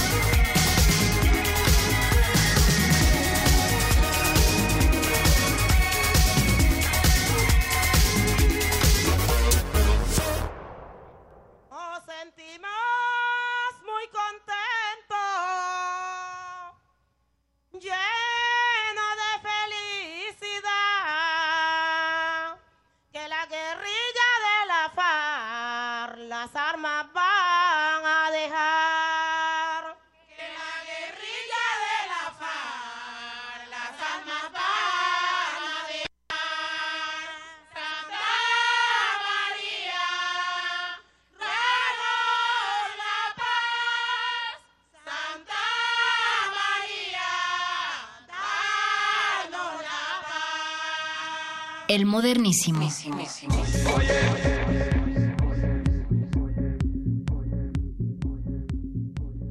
El modernísimo de resistencia modulada transmitiendo en vivo a través del 96.1 de FM y también a través del 860 de amplitud modulada. Ya nada más eh, pues queda para esta mesa hablar de qué sigue para la construcción de paz en Colombia, pero doctor Rigo Mortis yo lo noto muy emocionado por lo que acaba de escuchar. Sí, este audio es, es una de las cosas más conmovedoras que ah, contribuyen a la estética de la construcción de paz, no solo para Colombia, sino para el mundo entero. Escuchamos a las alabadoras de Bojayá. Bojayá es una de las regiones más afectadas por el conflicto.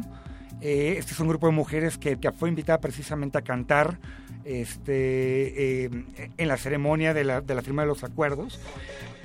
Vamos a poner el link en, en, Twitter, escúchenlo con cuidado y hay que quedarnos con eso. Las votaciones es lo de menos, la democracia está más allá de las urnas y la paz está más allá también de las urnas, ¿no? Yo creo que eso es, eso es una idea con la que hay que quedarnos. Aquí lo único que pasó es que hay un paso más hacia la, hacia la paz. ¿no? Yo creo sí también que eh, se avanzó muchísimo. Bueno, el hecho de estar escuchando a Timochenko eh, con esta apertura, con, con vaya ya eh, en un diálogo donde se encuentran mandatarios de otros países, me refiero a la firma que sucedió el 26 de septiembre y donde también estas, estos cánticos se dieron, estos cánticos de las alabadoras de Bojayá. el, el, hecho de escucharlo ya de esa manera, después de, de, de haber sido el, el guerrillero mítico de las claro. FARC de Colombia, eh, bueno, es un avance, pero yo sí me quedo con la sensación de que pudo haber sido muchísimo más, eh, de que de haberse aceptado el acuerdo, eh, vaya, Colombia estaría a años luz.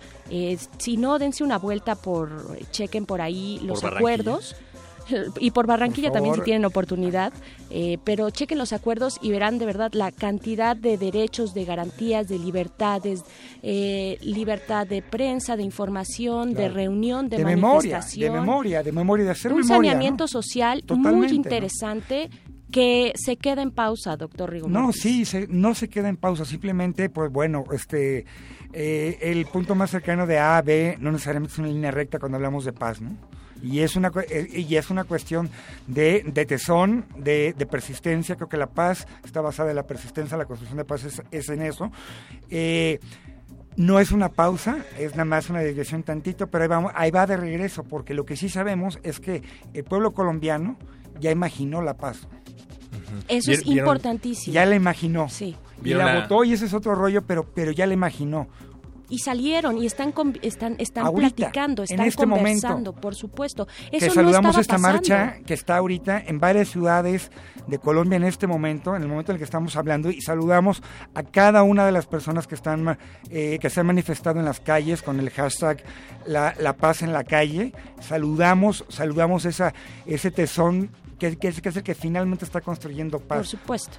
Por supuesto, esto no nada más se queda en el gobierno, eh, en el Estado y en esa negociación que a mí sí me parece eh, importante y nos quedamos, yo me quedo con el sabor amargo en la boca, pero bueno, para quitarnos ese sabor amargo, les tenemos en el modernísimo eh, una invitación a un concurso muy interesante que está, ya está en la línea, en la línea de resistencia modulada Ignacio Pla.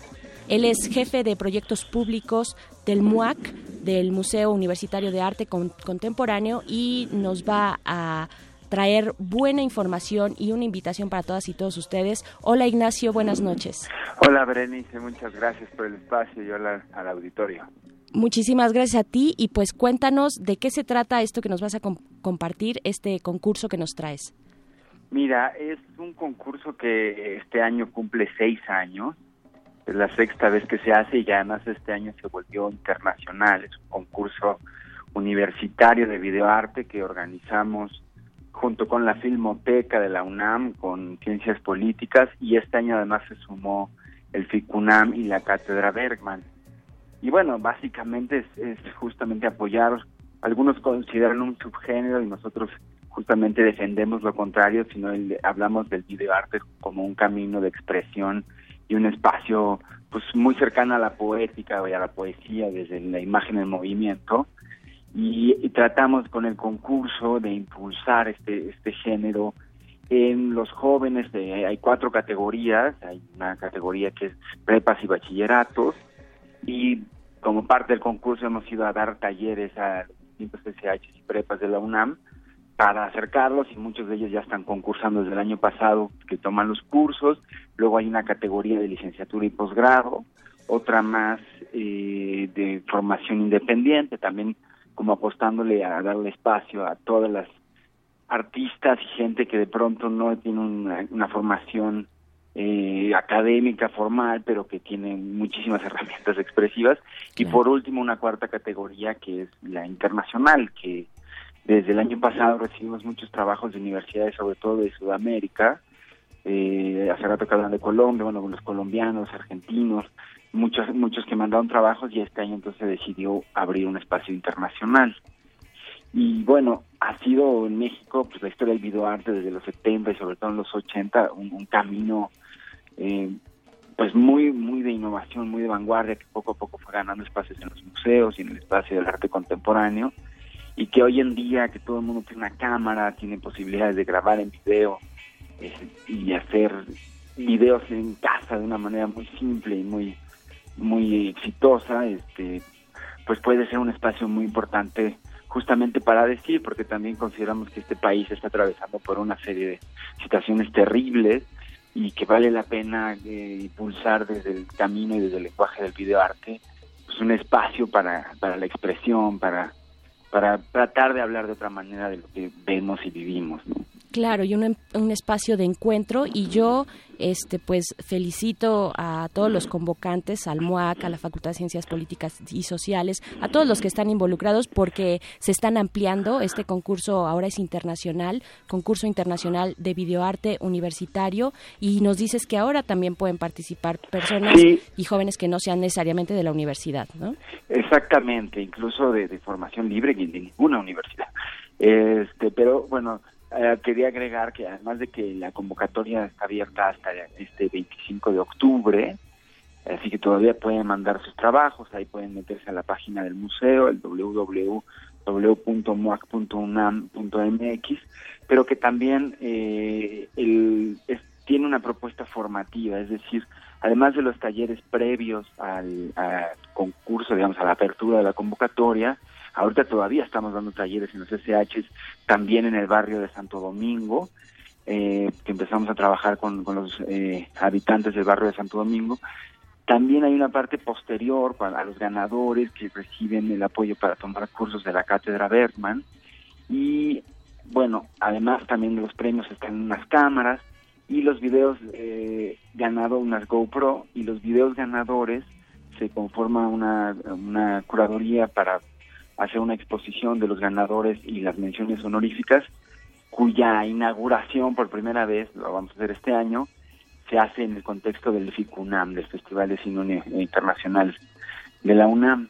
Uf, es- Eh, están, están bárbaros esos, eh, esos eh, premios, estos primeros porque- premios que se pueden consultar, perdón, en la en, en la página precisamente del MUAC, que les vamos a compartir en nuestras redes, arroba R modulada y arroba el modernísimo.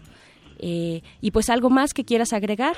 Pues eh, eso, nada más que, eh, bueno, eh, eh, después de estrenarse en febrero en, el FICUNAM, la, los videos ganadores también ah, entran en una gira por las distintas sedes de la universidad con la idea de seguir pues promoviendo y abriendo un espacio pues para la producción y la práctica artística, ¿no? Entonces, en ese sentido es que le, le apostamos, eh, crecimos muchísimo del año pasado a este y esperemos que este año sea todavía mayor la participación. Y pues eso, muchísimas gracias por No, pues permitirnos hablar de esto. claro que sí, gracias a ti y enhorabuena por esta apertura, por este crecimiento que siguen teniendo con el concurso internacional de videoarte. Eh, Ignacio Plan, muchísimas gracias y estamos al pendiente de cuando lleguen los resultados, los a- anuncien a los ganadores de este concurso el- Visiones del Arte. El, el anuncio es el 2 de diciembre, es la entrega de la, de la premiación y ahí mismo se anuncian a los ganadores. y bueno, después ya empieza todo el ciclo de la exposición y todo lo que ya contaba.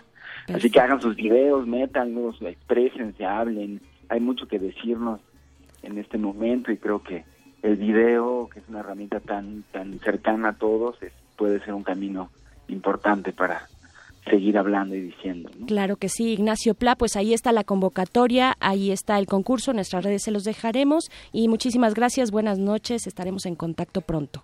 Muchas gracias a ti, un abrazo grande. Un abrazo de vuelta. Este modernísimo llegó a su fin. Gracias, doctor Rigo Mortis. Gracias a la producción, Perro Muchacho. Yo fui Berenice Camacho. Nos escuchamos el próximo miércoles. A continuación, El Muerde Lenguas. Los dejamos con una última canción. Juancho Polo Valencia. Él se llama La Democracia y está dedicada para nuestra querida Catalina Por Dios, colombiana, activista. Y los dejamos con esto. Muy buenas noches. El modernísimo.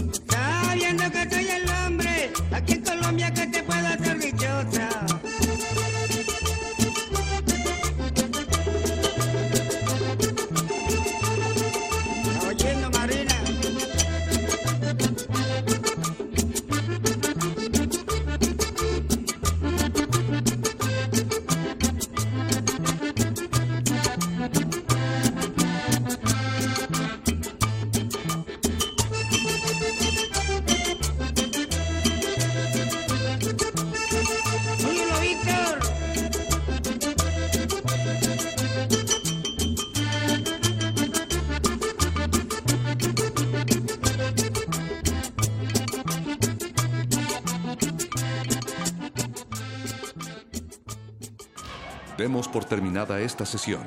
El punto de reunión será la próxima semana. Mismo lugar, misma hora. Resistencia. Descansen. Actividad de resistencia número 11. 11. Coloca tu mano frente a ti con la palma hacia tu cara. Por cinco segundos podrás decirle lo que siempre has querido decir, pero no te atreves. Adelante. Repite este ejercicio frente a personas que te escuchen.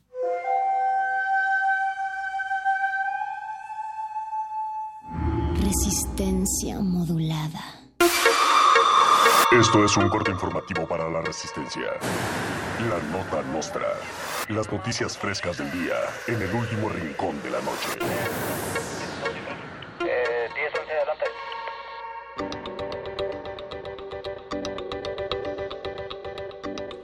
Con el propósito de reforzar la seguridad de los mexiquenses, 1.500 soldados, 1.500 policías federales y 1.500 marinos entrarán al Estado de México.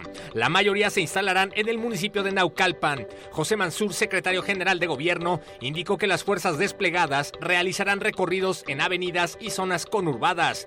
Debido a esta alarmante invasión, recomendamos a los mexiquenses tomar todas las precauciones posibles. Cuiden bien sus carteras, no volteen a ver a nadie, no confíen en nadie y si es posible, súbanse al mexicable y no se bajen.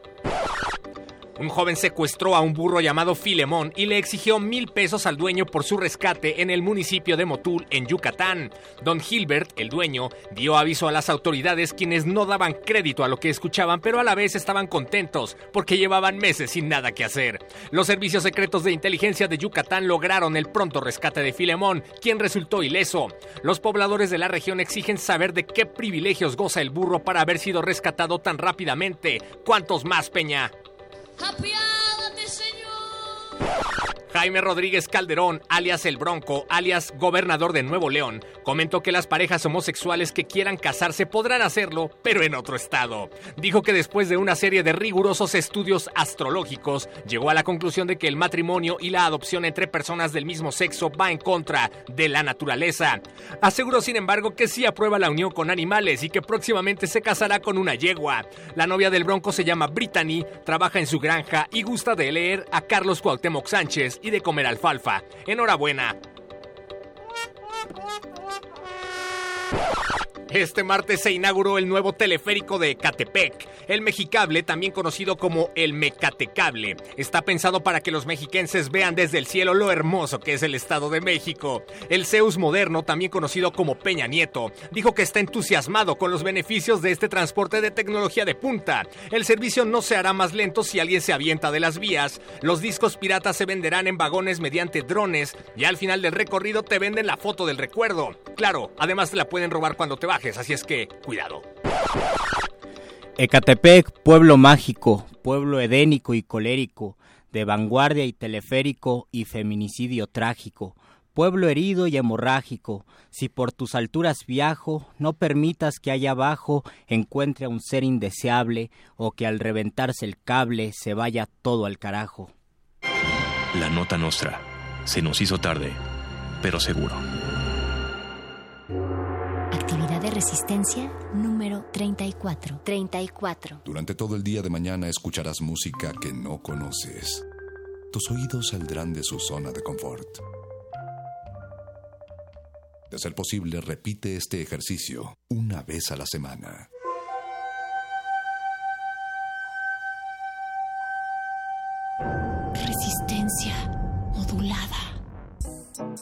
Resistencia. Resistencia. Resistencia. Resistencia.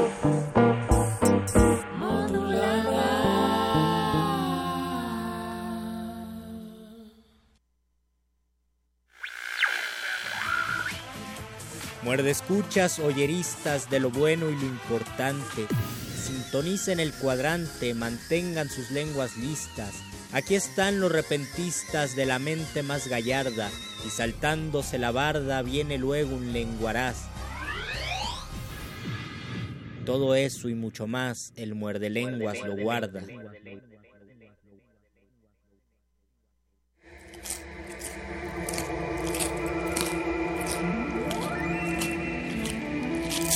Muerde lenguas. Muerde lenguas.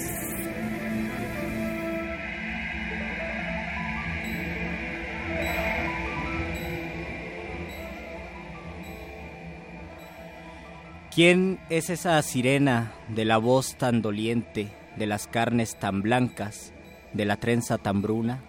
Es un rayo de luna que se baña en la fuente. Es un rayo de luna. ¿Quién gritando mi nombre la morada recorre? ¿Quién me llama en las noches con tan trémulo acento? Es un soplo de viento que solloza en la torre. Es un soplo de viento. Di quién eres, arcángel, cuyas alas se abrazan en el fuego divino de la tarde y que subes por la gloria del éter. Son las nubes que pasan. Mira bien, son las nubes. ¿Quién regó sus collares en el agua, Dios mío? Lluvias son de diamantes en azul terciopelo. Es la imagen del cielo que palpita en el río. Es la imagen del cielo.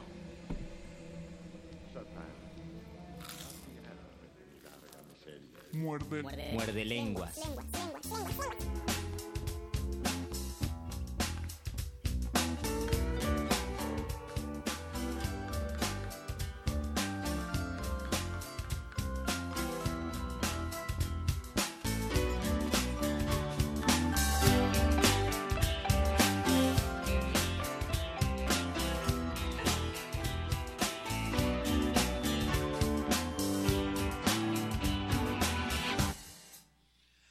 fantasmas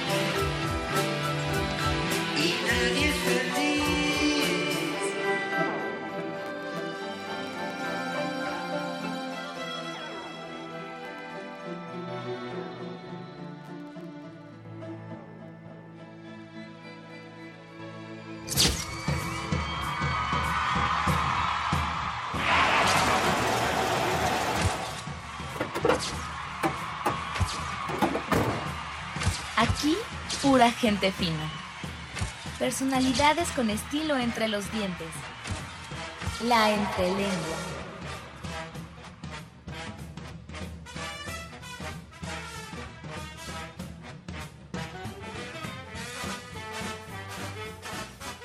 Muerde escucha resistente, si ustedes están ahí del otro lado de la bocina, por favor, manifiéstense porque ya empezó el programa de literatura, galletas, apariciones y fantasmas. Recuerden que estamos esperando todas sus historias de fantasmas en la lengua peluda y pueden contárnoslos a través de Facebook Resistencia Modulada. Twitter, arroba R modulada. Me gustaba más el título Los pelos en la, en la lengua, pero está bien. Pero, La no pero la- nadie iba a saber si estábamos hablando de sexo, de literatura, De chismes literarios, de de- política. O de apariciones. Entonces la lengua peluda nos gustó mucho más. La lengua peluda, bienvenidos a su sección fantasmagórica de literatura, galletas y apariciones. El que les estaba hablando es Luis Flores del Mal. Y la voz que acaban de escuchar es el Mago Conde. Lo que estaban escuchando es una rúbrica hecha y puesta por el doctor Arqueles para presentar a los invitados que tenemos esta noche en la cabina de resistencia modulada. Ya estamos de miras hacia el... ¿Qué emisión es? Del Festival Internacional Cervantino. 44. 44. La voz que escucharon es de Miguel Estrada. Bienvenido Miguel. Gracias, hola.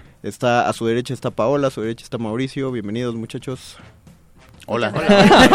es cuando tienen que saludar, amigos. Sí, tiene- Hola. Sentí, que no se habían aparecido, pero qué bueno que sí. Qué bueno que sirven las veladoras que ponemos en cabina. Y bienvenidos a esta sección muerde lenguosa de entrevistas. De entrevistas teatrales, principalmente. Hemos tenido otra cosa como concierto también, ¿no? Concierto Sí, teatral siempre. músicos. De hecho, recordarán, Mauricio también vino una vez para hablar algo que era un concierto slash teatro. Ah, es Así verdad. es. Y ahora eh, vienen para hablarnos de una de las obras de Cervantes que se va a presentar en el Cervantino, porque si es el Cervantino tiene que haber algo de Cervantes. En Preferentemente. Preferentemente. Y es... Es una comedia entretenida. No, esta- ya sabemos cómo es, pero, pero ¿qué es? ¿Qué es? Es una obra de teatro. Me estoy confundiendo muchísimo. Ok, el Una título... obra de teatro, una comedia entretenida. El título ¿Y ¿Cuál es el título? Una comedia, Una comedia entretenida. Está basada en un texto de Cervantes que se llama La Entretenida y forma parte de las ocho comedias de Cervantes que se van a presentar exprofeso para este esta edición número qué? 44 Del en el- Festival en una- Internacional en una Cervantino. sección- sí, en una sección que se llama Cervantes Off. O sea, como duelo Cervantes. Algo así. Porque son ocho compañías batiéndose a duelo, que se van a subir todas a un ring o... Sí, o ya no, lo- o están ofrecidas para... No, hecho, ya lo arreglamos. La pelea ya fue. A cada uno le asignaron una comedia y cada equipo tiene que realizar un trabajo como, eh, como ustedes quieran o como fue. Sí, la idea de estas eh, ocho comedias con ocho compañías es hacer cada una de estas comedias desde una técnica diferente. Entonces va a haber cabaret, va a haber, eh, creo que títeres. Y bueno, en- Títeres, en, clown. nuestro caso particular, bueno, pues va a ser clown. Ya quiero... Oh. Ah, eh, ustedes son clown. Pues Ah, ¿sí? intentamos En ese andamos. No digo, la, la- la- cuando menos la técnica de la obra. Intentamos deformarnos en el clown. No, ya, ya espero ver cuál va a ser la de Cervantes Posmo. Va a estar bien. Yo no, yo No podría decir el nombre, pero sí hay alguien ahí. Ah, bien, todos, perfecto. Eh, hay, que, hay que ir a Guanajuato a, revisar. Pero no solo están invitando a los, a los muerdescuchas de la Ciudad de México y de zonas conurbadas a ir a Guanajuato, sino que va a haber una presentación aquí en la ciudad, ¿no? Para, para, los que no alcanzaron boleto para el Cervantino. Pues va a haber eh, el estreno oficial el 8 de octubre a las 5 de la tarde en la Plaza de la Danza en el CENART. O sea, es este sábado. Así a es. las 5 de la a tarde. las 5 de la tarde. Es en el Centro Nacional de las Artes. Así es. Entrada Churubusco y libre. Así es. Muy bien, muy bien estudiadito todo. Sí. Entonces podemos decir en este momento que no tienen ni siquiera que comunicarse a la cabina, no tienen que mandarnos mensaje, sino que simplemente llegue al CENART porque tenemos cerca de 40 pases dobles para que ustedes entren a ver esta comedia entretenida. Plaza de la Danza. Plaza de la Danza, el Centro Nacional de las Artes Churubusco y Tlalpan, este sábado 8 de octubre a las 5 de la tarde. ¿Cómo- Una comedia entretenida. ¿Cómo fue trabajar un texto de Cervantes en una técnica clown? Pues Eh, no, digamos que digamos que el, el estilo propio de la de la obra da mucho material.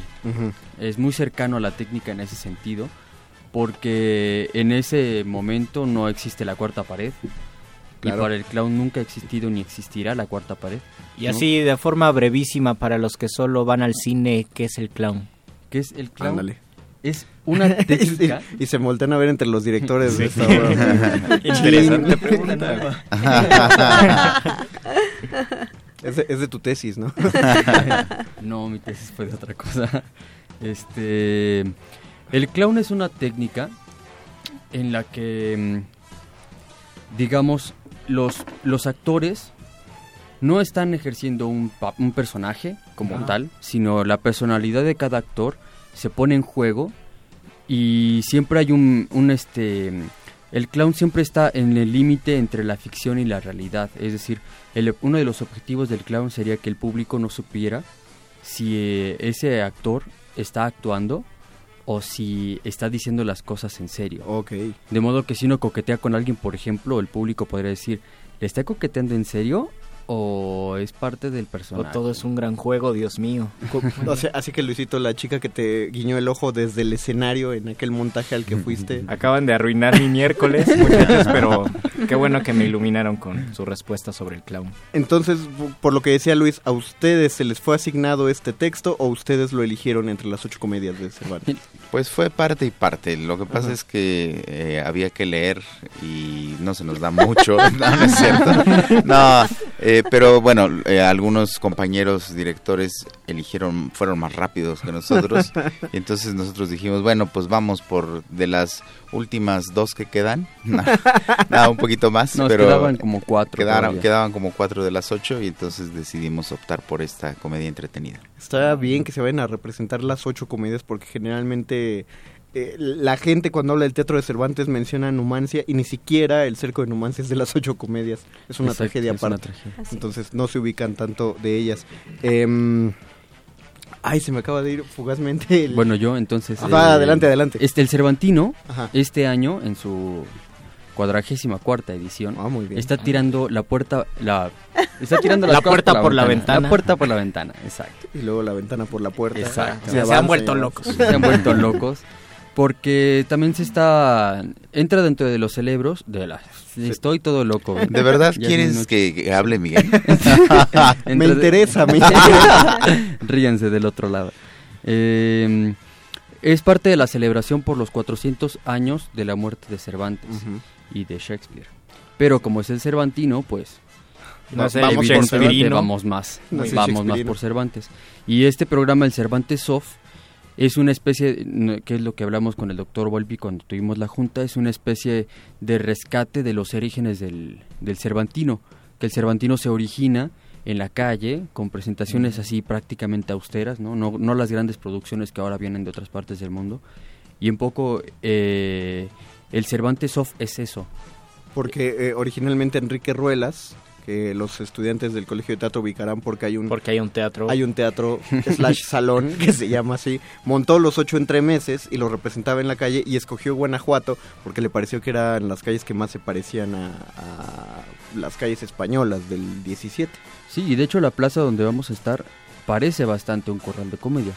Muy moderno, Sí. con luces, con, con microfonía y con todo, pues, pero... Pero corral. para- Pero para- sí, sí, es decir, el Cervantino vuelve a su esencia, vuelve a ser Cervantino. Por lo menos en la parte del Cervantes off, eh, lo que se busca es eso y se busca también que sea como disruptivo y que las comedias de Cervantes sean accesibles a, a las, a las personas que van a asistir eh, y entonces por eso se buscó que se hiciera desde diferentes técnicas y además que no fueran eh, las obras al pie de la letra, pues, o sea, no es no vamos a escuchar eh, como tal el español antiguo de Cervantes, pero pues bueno, en el caso de la entretenida buscamos jugar un poquito, burlarnos un poquito de del mismo Cervantes, Sí. pues del mismo español antiguo, del verso, eh, mexicanizar un poco esa parte y pues divertirnos con el público y que se entienda el- el- la propuesta. Sin pues, que la gente tenga que ser un estudioso de Cervantes para disfrutar la comedia.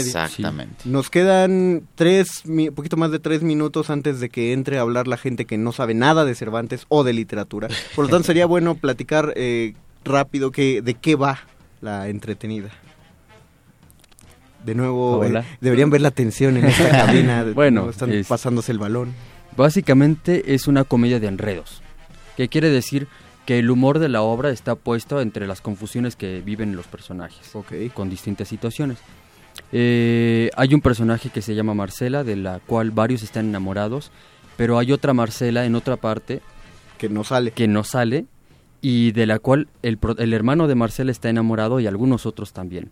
Entonces, en esa confusión de nombres, porque aparte se parecen mucho, según cuenta la obra, este, en esa confusión de nombres y de, de visiones, ¿no? de imagen del, del personaje, se tejen todos los enredos y todas las confusiones que ocurren en la obra. Ah, o sea que Marcela cree que hay un asunto de incesto por ahí. Sí. Sí, y aparte hay, hay otro personaje que le toca justo a Paola, que es Cristina, que es favor, la pues la, la criada criada. pues de Marcela y que también con Cristina quiere todo mundo de los criados y entonces se vuelve una comedia bastante entretenida, pues. Ah, o sea que son, son, la- son las manzanas de la discordia tú y, y, Y Marcela. Y Y Marcela. Es un elenco grande, supongo. Sí, somos 11 actores. De los cuales aquí hay tres. Tres. Y de los, cual, de los cuales dos de ellos actúan en la obra.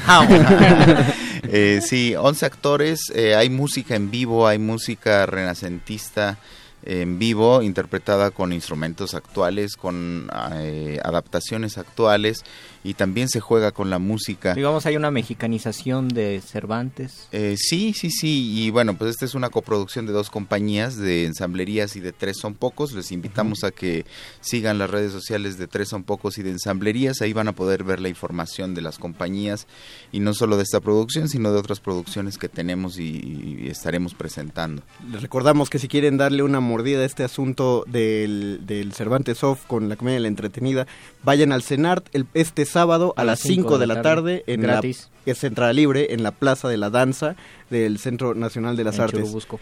En Churubusco y, Y Tlalpan. y Tlalpan. Agradecemos Mauricio, Paola, Miguel, muchas gracias por haber estado A esta ustedes. noche con nosotros. Suena bien padre.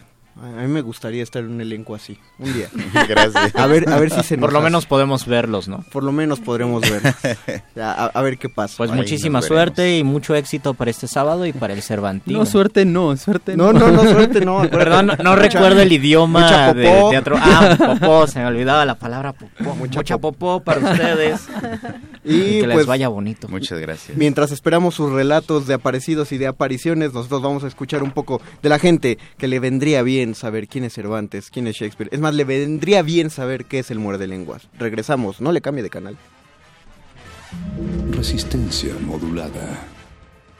De las vistas de Salvador Toscano a la época de oro. Del celuloide a la era digital. Filmoteca UNAM. Celebrando 120 años de la llegada del cine a México.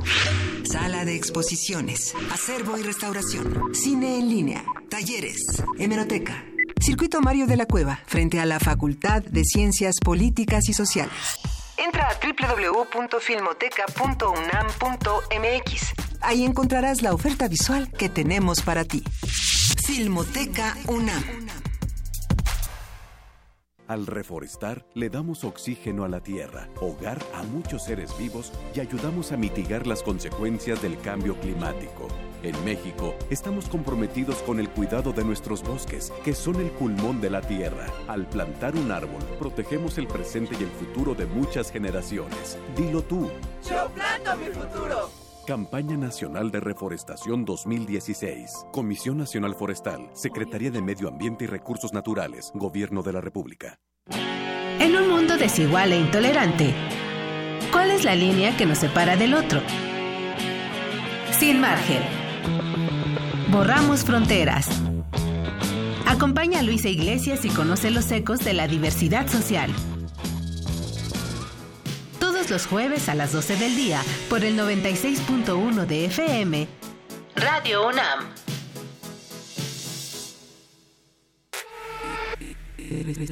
Resistencia modulada. La noche modula. La radio resiste. Muerde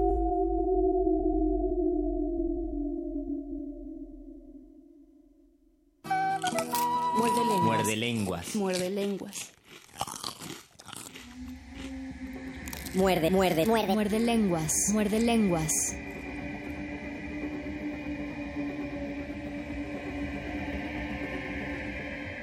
Un espíritu medieval por ahí. Un espíritu medieval y otro espíritu renacentista y otro espíritu de los siglos de oro.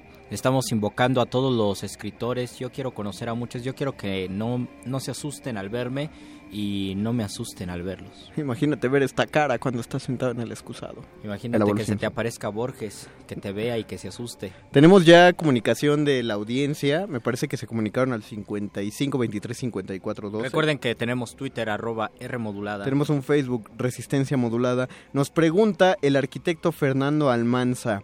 ¿Era William Shakespeare homofóbico? Ah. Ese dato no se lo manejo. Pues yo creo que, yo estoy, querido arquitecto, yo estoy seguro que no era homofóbico porque hay más de una evidencia de que Shakespeare era lo que actualmente conocemos como bisexual y lo que en la época, en aquella época le llamaban sodomita. Diríamos eh, bisexual ahora porque sí estuvo casado, tuvo ahí sus amoríos, tuvo hijos, pero sí alguien cuenta que no iba con su compañía de teatro nada más escribiendo. Por lo menos en los sonetos aparece algo así, ¿no? Sí, Dicen también- la musa en realidad era un muso. Ajá, sí, sí se alcanza a ver. Entonces no creo que fuera homofóbico, pero sí me gustaría saber por qué la pregunta. Y podemos arquitecto. invocarlo y preguntarle, ¿no? Si era homofóbico. Ándale una ouija a Shakespeare a ver qué dice. Igual le dice que no. Aunque tendríamos que traducir la palabra homofóbico al inglés de, del siglo XVI y no sé si se pueda. Do you hate sodomist? Muy Eduardo, Eduardo Nájera, el quinto Beatle de este cuarteto de tres, nos pregunta mis dos historias de fantasmas, el fantasma de Canterville y el llamado fantasma comunista, siempre buscado y jamás hallado. Oye, sí está, sí está raro, porque dicen que ya se ha manifestado, pero que ese, ese espíritu no es el comunismo, sino que es otra cosa, que se le parece, pero no es, no es igualito. Y sí, el fantasma de Canterville, creo que es... Hay, hay un libro, no te manejo el dato de la editorial, pero les voy a decir por qué no, porque simplemente casi siempre nos pasamos las editoriales. por Editorial sobaco. Tomo. Nos acordamos. No, no es Tomo, es que es un libro muy viejito que yo encontré ahí perdido en casa de mis papás, que se llama 13 historias divertidas de fantasmas. Oh. La mayoría de los autores que, que compusieron alguna historia de, de misterio o de terror le juguetearon por ahí con la comedia. Entonces, bueno, Wilde no es precisamente lo más misterioso del mundo, de hecho él es muy cómodo y cuando quiso, cómico, perdón, y cuando quiso meterse al misterio, le ganó su propia vena y pues construye este fascinante fantasma de la literatura que es un fantasma que no logra asustar. Y que, bueno, yo lo conocí, tal vez muchos de ustedes lo conocieron de, de forma caricaturesca. Yo recuerdo que prendí Claro. la tele y alguna vez lo vi. En el ahí. 11, Sí. Eh, una, una animación de esas bastante artísticas y sí, recuerdo clarito la escena del, del padre de familia que era un inventor Sí. utilizando su poderoso quitamanchas para desaparecer la mancha que el fantasma hacía aparecer. Y creo que recuerdo las cadenas. Las cadenas, sí, porque eh, de ese fantasma viene toda la tradición de que los fantasmas agitan cadenas para, bueno, ya se hablaba de eso, pero la primera imagen eh, que tenemos como un fantasma clásico agitando cadenas es del fantasma de Canterville. Y si agitaba cadenas significa que era que preso y Se supone, se- o sea, se supone que en las, por ejemplo, en la Torre de Londres, que dicen que es el edificio más embrujado de toda Inglaterra, una de las cosas que se escuchan son las cadenas, justamente los espíritus en pena de todas las personas que, que fallecieron estando encerradas en la Torre de Londres. Qué miedo.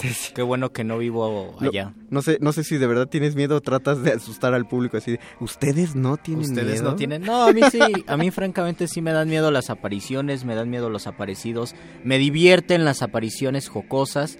Mi, mi aparición favorita aparece, Muy figura en el Quijote y es un espíritu, me parece, que se le presenta a Sancho Panza y le dice Dulcinea, bueno, ante Sancho y ante el Quijote le dice Dulcinea está encantada y además le habla en verso. Le dice, "Dul- Dulcinea está encantada y para desencantarla, lo- vuestro fiel escudero Sancho Panza se tiene que dar mil latigazos en las nalgas. y en las, dice, en esas sus valientes posaderas. y lo dicen en decasílabo. Y este, Sancho Panza dice, no, por favor, en mis posaderas no me voy a dar tantos azotes. Y le dice el Quijote, ándale, aunque se vete dando de poquitos en poquitos para poder liberar a Dulcinea. Y pues la- las personas que lo hacen le están haciendo bullying al Quijote y a Sancho, nada más para ver cómo Sancho se está azotando todos los días en sus posaderas. Tú, me, me cae bien cuando hablas del Quijote porque tú sí eres de esas personas que leen el Quijote en el metro y se van riendo. Es que es para Y- reír. Y lo es un buen libro. Tenemos, te- tenemos un texto que preparaste, Luisito. Tenemos un texto fantasmagórico, a mí sería, me parece. Sería buenísimo leerlo y que esa lectura convoque al doctor Arqueles. Podría ser. Ya ves que a él le encanta que lo convoquemos con letras, entonces, ¿esto tiene algún título, alguna Sí. presentación o nos aventamos como el borras? No, no, vamos a, vamos a presentarlo. Radioteatro Muerde Lenguoso presenta. La, la siempre famosa compañía de teatro Muerde Lenguoso. De clown, posmo y comedia. Eh, presenta Nocturno de José Asunción Silva, del colombiano. Saludos a todos los colombianos que nos sintonizan. Para ustedes. Una noche, una noche toda llena de perfumes, de murmullos y de música de alas. Una noche en que ardían en la sombra nupcial y húmeda las luciérnagas fantásticas. A mi lado lentamente, contra mí ceñida toda, muda y pálida, como si un presentimiento de amarguras infinitas, hasta el fondo más secreto de tus fibras te agitara, por la senda que, te que atraviesa la llanura florecida, caminabas. Y la, luna, y la luna llena por los cielos azulosos, infinitos y profundos, esparcía su luz blanca, y tu sombra fina y lánguida, y mi sombra por los rayos de la luna proyectada sobre las arenas tristes de la senda se juntaban. Y eran una, y eran una, y eran una sola sombra larga, y eran una sola sombra larga. y eran una sola sombra larga. Esta noche solo, el alma llena de las infinitas amarguras y agonías de tu muerte, separado de ti misma por la sombra, por el tiempo y la distancia, por el infinito negro, donde nuestra voz no alcanza, solo y mudo por la senda caminaba. Y se oían los ladridos de los perros a la luna, a la luna pálida, y el chillido de las ranas. Sentí frío. Era el frío que tenían en la alcoba tus mejillas y tus sienes y tus manos adoradas, entre las blancuras níveas de las mortuorias sábanas. Era el frío del sepulcro, era el frío de la muerte, era el frío de la nada. Y mi sombra por los rayos de la luna proyectada iba sola, iba sola, iba sola por la estepa solitaria. Y tu sombra esbelta y ágil, fina y lánguida, como en esa noche tibia de la muerta primavera, como en esa noche llena de perfumes, de murmullos y de músicas de alas, se acercó y marchó con ella. Se acercó y marchó con ella. Se acercó y marchó con ella. Ah, las sombras enlazadas. Oh, las sombras que se buscan y se juntan en las noches de negruras y de lágrimas.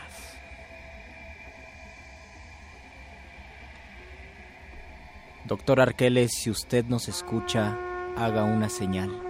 Ah, mira, la hizo. Y los changuitos también. Es la hora de despejar. Se apagaron las estrellas y se encendieron De los grillos. destruir la ignorancia.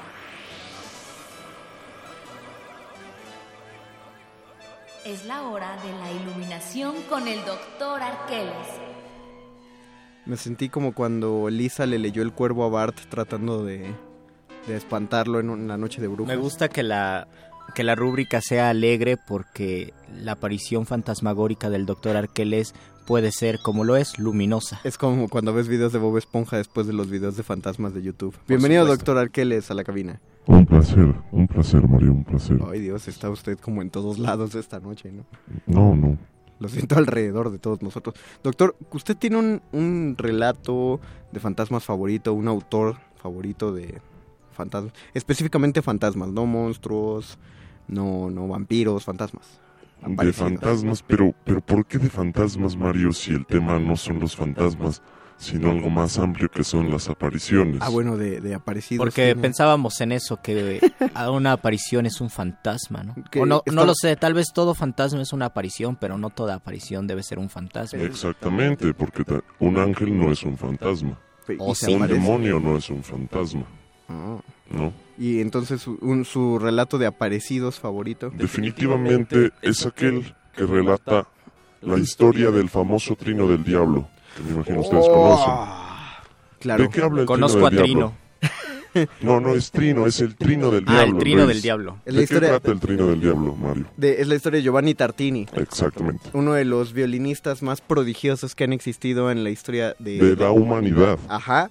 Y pero no no estaba a la altura de sus propias expectativas. Se cuenta que en algún momento de su vida alguien llegó a interpretar una pieza mejor que él, se frustró, fue y se encerró como un año y cuando volvió ya era un prodigio del, del violín. Sin embargo, eh, ayúdeme a, co- a continuar la historia, Doc. Una noche en un sueño a En Giovanni efecto, Tartini, Sí. Se le aparece quién creen. el diablo. El diablo, precisamente.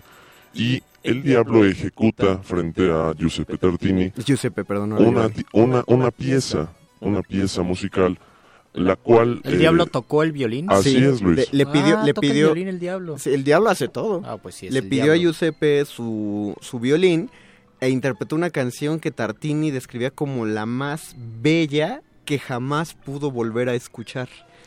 Porque cuando despertó tenía como una reminiscencia de lo que había soñado y trató de escribirlo, pero se frustró toda su vida porque no pudo. Cosa curiosa es precisamente que en su sueño Tartini le da el violín al diablo. Ajá. Es- le, le dice prácticamente, tócame algo, y, y el, y el diablo le toca esta pieza que Tartini trató de replicar eh, de manera eh, constante durante toda su vida sin lograrlo jamás. Tú puedes- Siempre fallando. Tú puedes buscar en YouTube El Trino del Diablo, que es la composición original de Tartini. Es Y bellísima. que sin embargo verdad. no es la que escuchó. No, eh, eh, él murió Él- diciendo él estaba que no. satisfecho con no, su no, odió, odió la composición porque decía que no, se, no le llegaba ni a los talones a lo que había oído de manos del diablo en aquel sueño. Una pieza compuesta en la tonalidad de sol menor que además fue publicada 28 años después de la muerte de Tartini.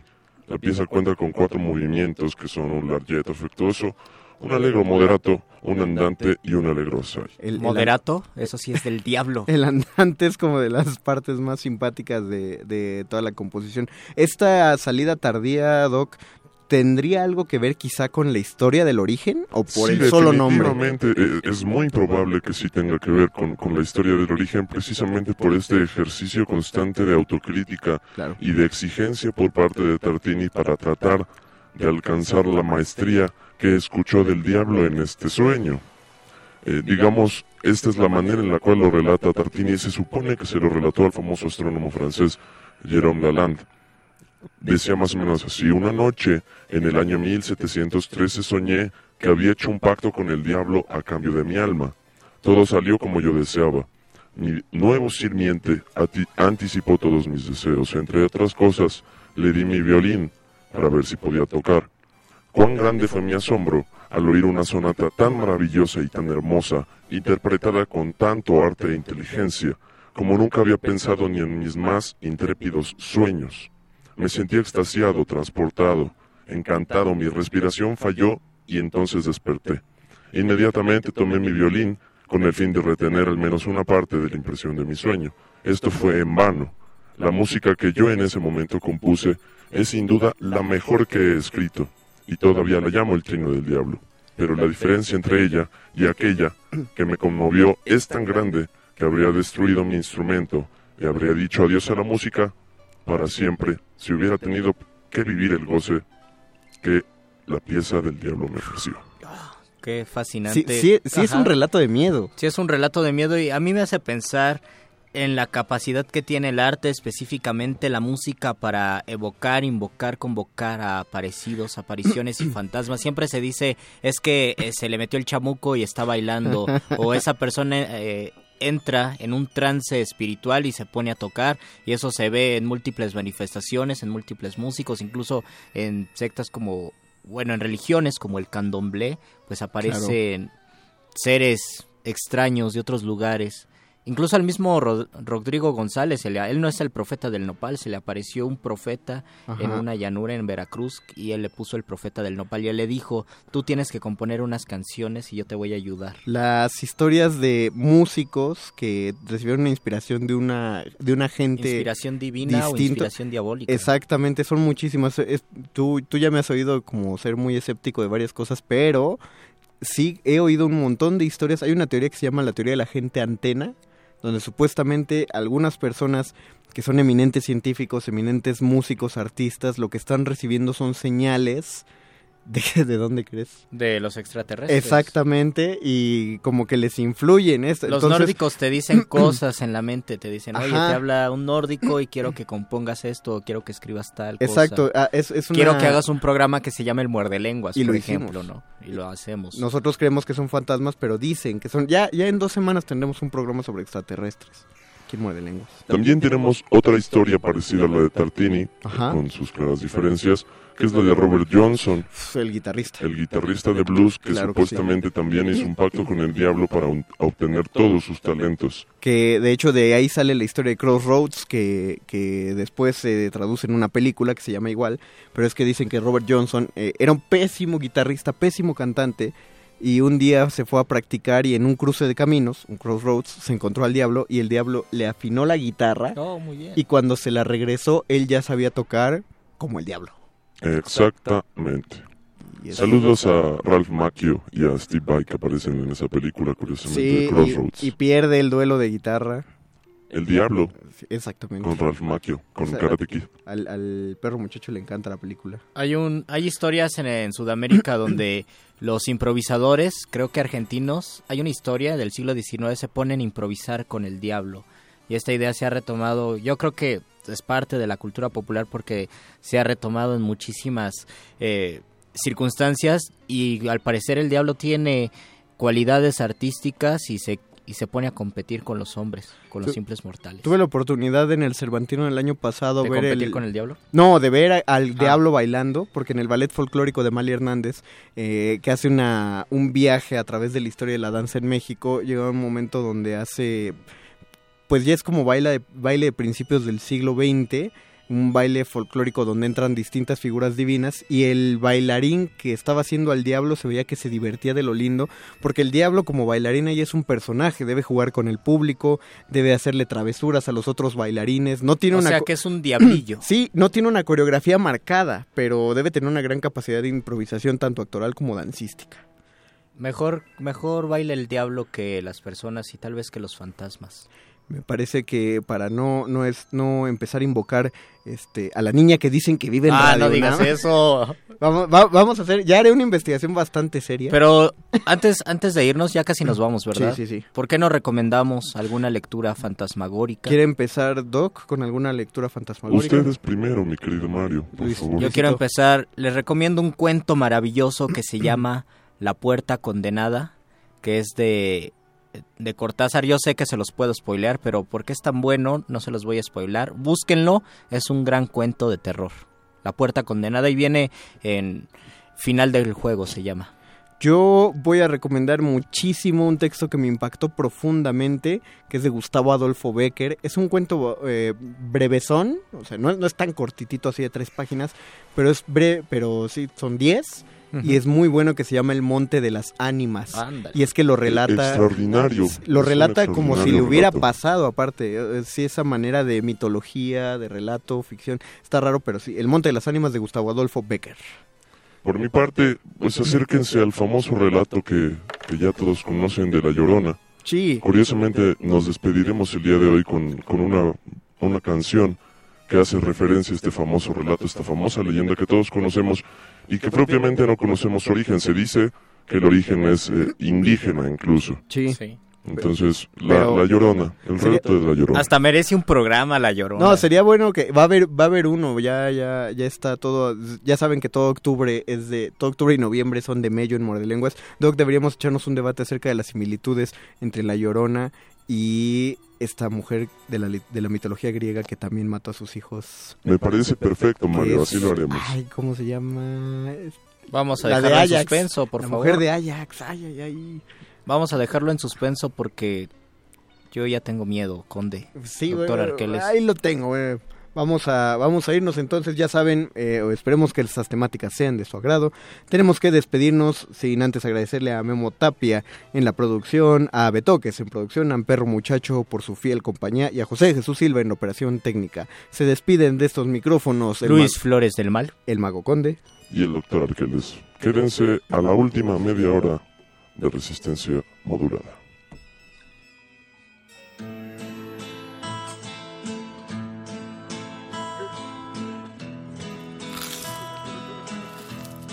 Muerde.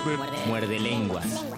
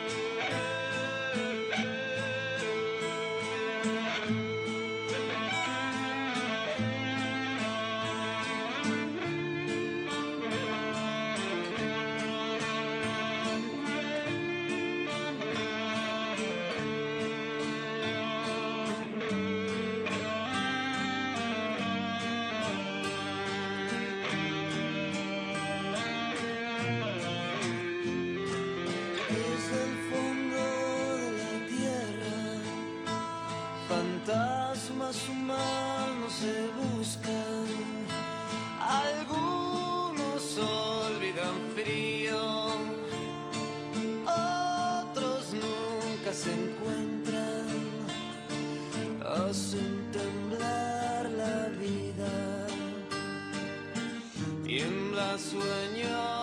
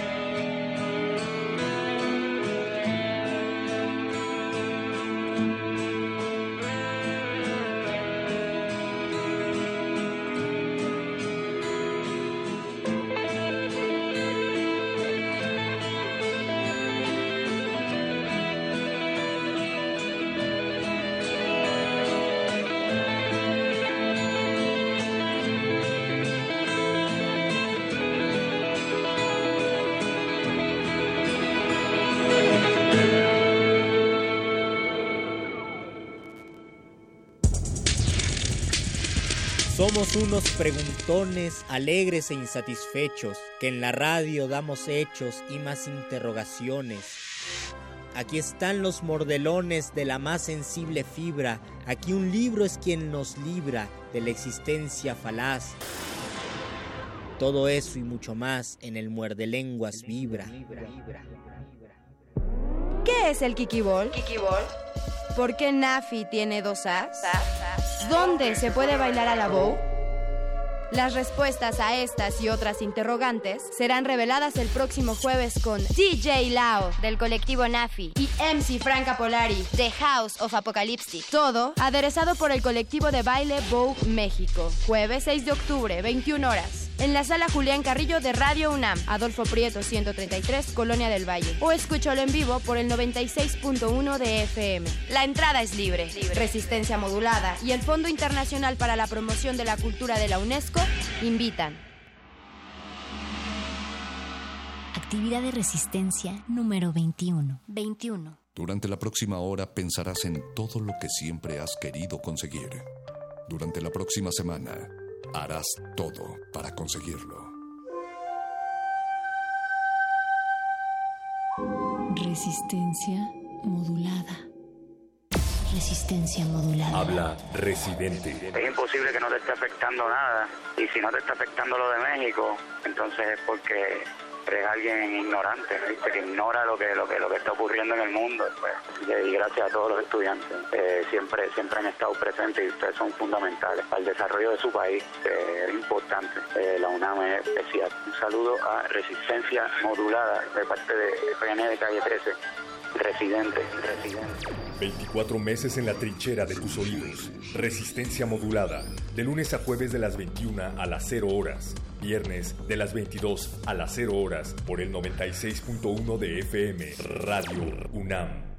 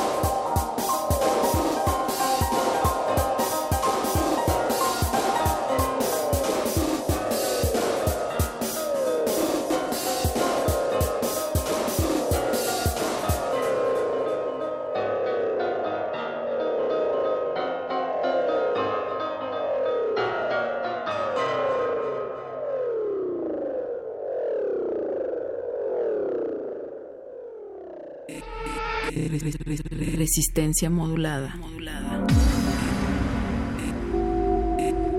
Resistencia modulada.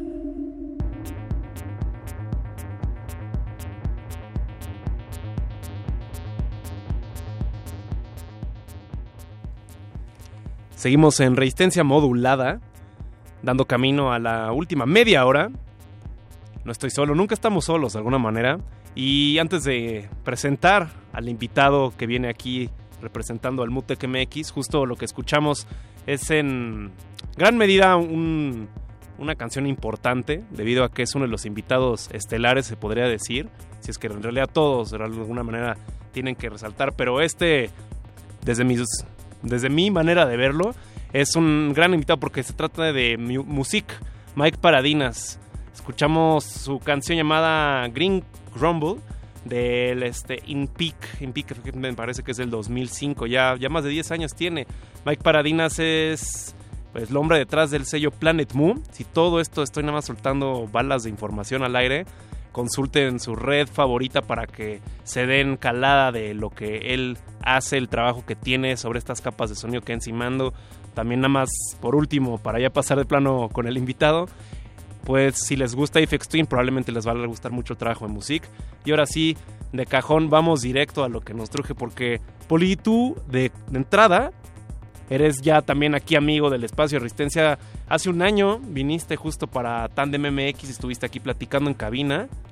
Y estamos también en sintonía, siempre estamos por ahí paralela, de manera paralela. Y tú, si, no sé si debería introducirte como el, el director adjunto, ¿cómo, ¿cuál es tu rol en Mutec MX de entrada? Muy buenas noches. Eh, un saludo a toda la audiencia. Gracias, Betoques, por la invitación. Eh, a ver, sí, soy como el director eh, adjunto, de alguna manera un- cumpliendo ahí varios roles. Ok. Eh, en cuanto a, pues, toda la organización, la parte de todo lo que implica el- el- la trastienda de organizar lo que es Mutec. Entonces ahí estoy trabajando un poco de la mano con Damián Romero, el director. Ahí justamente tratando de pues de llevar un poquito a, a- un siguiente nivel, de subirle ahí un poco la, eh, la apuesta a lo que es la propuesta de Mutec. Entonces, eh, como bien decías, hace un año estuvimos acá eh, y ahora pues ya de vuelta con, con una edición muy muy especial, la edición número 13 de Mutec en México, que la verdad que nos tiene muy muy entusiasmados porque hay un montón de cosas nuevas pasando que bueno, pues ahora iremos platicando y Exacto. desmenuzando para Desmenuzando. entender. Sí, sí, con, con calmita para que la carne no se nos alborote y no nos quedemos sin nada de nutrientes. Y nada más, antes de pasar a, a la música, que es también aquí lo que nos, nos pone en reunión, me gustaría ponerte de alguna manera en, en el rol que tú, como bien comodín ser humano, tienes. Para aprovechar que ahorita estamos tanto en FM, en 96.1, como en amplitud modulada, también a toda la audiencia, a todos los oídos, los organismos que nos están escuchando en ambas frecuencias. Creo que es un muy buen momento para la audiencia que no está familiarizada con qué es el MUTEC MX. No te voy a poner que lo presentes todo, pero tal vez desde tu perspectiva, desde tu mismo insight, cómo puedes introducir de lo que va el festival, concretamente en México, para no meternos en rollos de, de Montreal o hasta Japón, que es este año.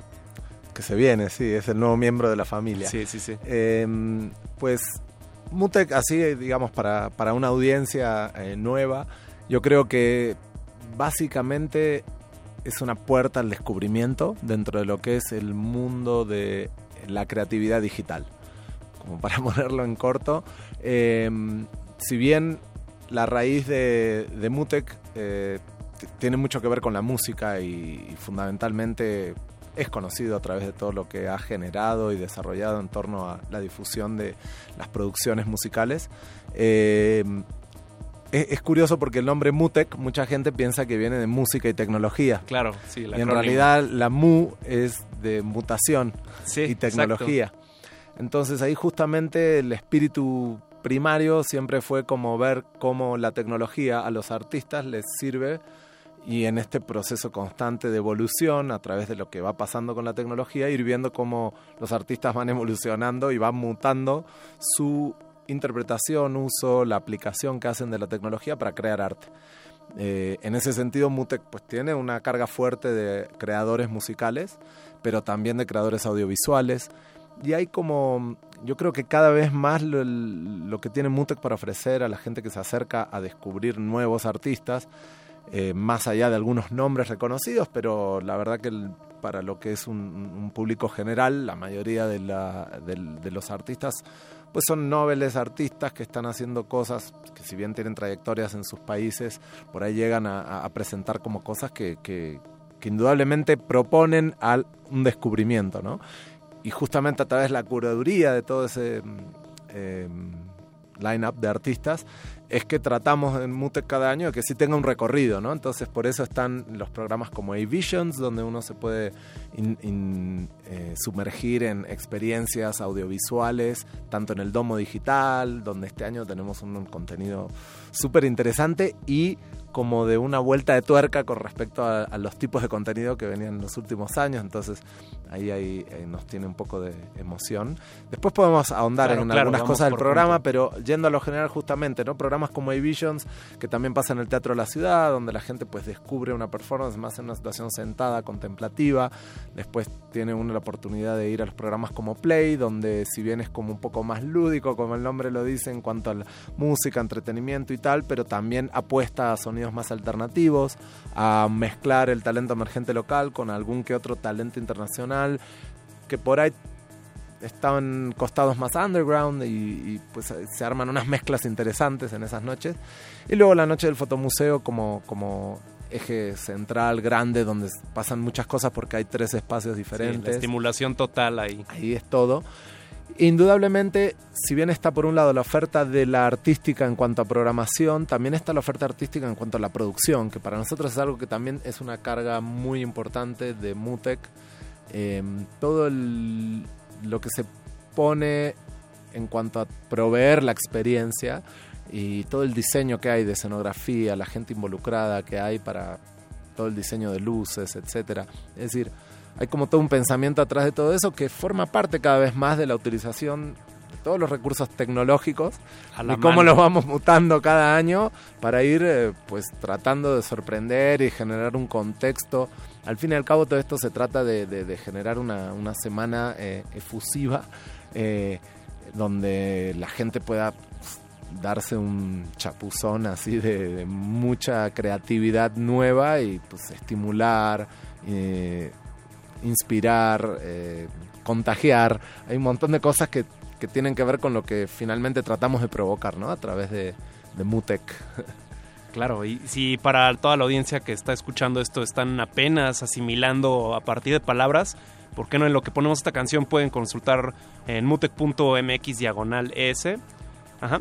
Y ahí para que puedan consultar toda la información. Mientras van escuchando lo que vas a compartir ahorita con nosotros, Poli, ¿qué es lo que vas a poner? Em, vamos a pasar un poco para seguir con, con la onda de, de music. eh, en cuanto al, al- al- al nivel de intensidad, Claro, vamos claro. a escuchar a, a Rose. Oh, perfecto. Regresando, nos cuentas más, por favor, de Rose.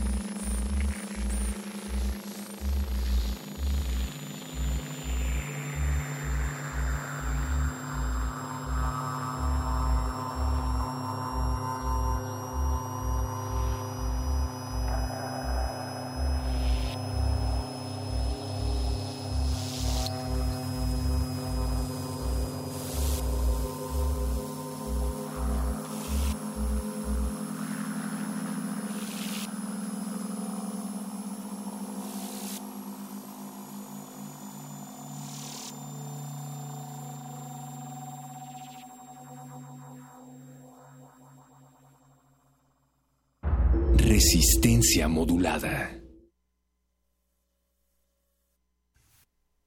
De vuelta aquí en Resistencia Modulada. Si es que nos están escuchando de- desde hace unos momentos, sea en amplitud modulada o en frecuencia modulada, tal vez quedaron en la incertidumbre de qué era lo que estaba sonando. Pero quién mejor que el buen Poli para explicarnos sobre ¿Quién era? lo que vamos a escuchar. ¿Quién era? ¿Qué hace? Porque su Pues- trabajo sí es, es peculiar. Bueno, pues él, él era A Rose. Eh, A Rose es un artista que en realidad su nombre es eh, Seth eh, Horvitz, originario de Estados Unidos. Él vive en Inglaterra ahora, se mudó a Londres hace poquito, hace un año y medio. Y eh, Seth adquirió este rol, ¿no? este personaje, como retomando como en homenaje a Marcel Duchamp, que tenía este personaje A Rose, que era como una es una transformación. Entonces Seth se viste de mujer, se pone como su vestido, su peluca, ¿no? Tiene realmente, y es como ceremonioso eh, cuando va en el backstage y hace su proceso de transformación.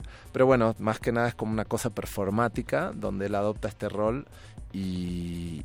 Y Seth tiene, es un artista que también era conocido como Sutek, por ejemplo, durante eh, mucho tiempo editó en sellos como eh, Mil Plateau, como Leaf Recordings, eh, eh, y ha tenido varios proyectos. De hecho, también hace performance más del tipo como los programas que presentamos en A-Visions, ¿no? De repente tocar piano y hacer cosas más eh, experimentales en cierto punto, pero con su alias A Rose, que vamos a tenerlo ahora en Mutec México, eh, pues le da al tecno y le da súper bien.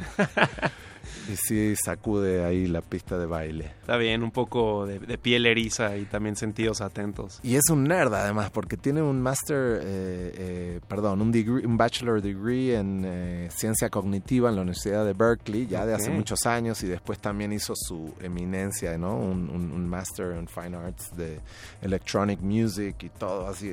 Tiene como un bagaje así de, de erudito. eh, así que es uno de los artistas que creo que es muy interesante descubrir y, y verlo en vivo, ¿no? Como toda una performance. Bien, sí, ahí está la recomendación y también hace rato fuera del aire decías también la otra recomendación de ir plenamente a descubrir tal vez todos los nombres del cartel que puedan encontrar en la página de mutec.mx puedan o no ser familiares, pero el caso es que a la aventura, a la inmersión.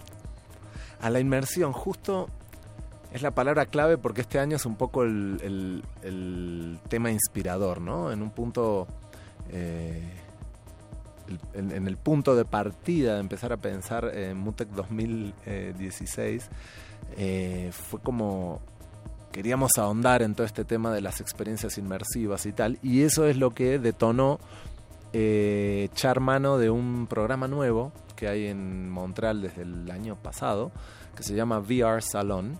Es un salón dedicado a la realidad virtual. Y dentro de lo que es la sección educativa y profesional de MUTEC, que se llama DigiLab eh, eh, actualmente, hicimos ahí un- una pequeña... Un twist. Un twist al, al, al MUTEC Lab, eh, pues ahora es DigiLab. Eh, este es un paraguas donde hay varias actividades nuevas este año. Y justamente este salón de realidad virtual es quizá como la, la- la- la carne más sustanciosa. es una presentación gracias a la colaboración de Samsung. Hay que agradecer realmente porque esas son las cosas que hacen posible, que es algo que va a ser gratuito durante el miércoles, jueves y viernes del festival en la Universidad de la Comunicación. En la Roma, esto. En la Roma.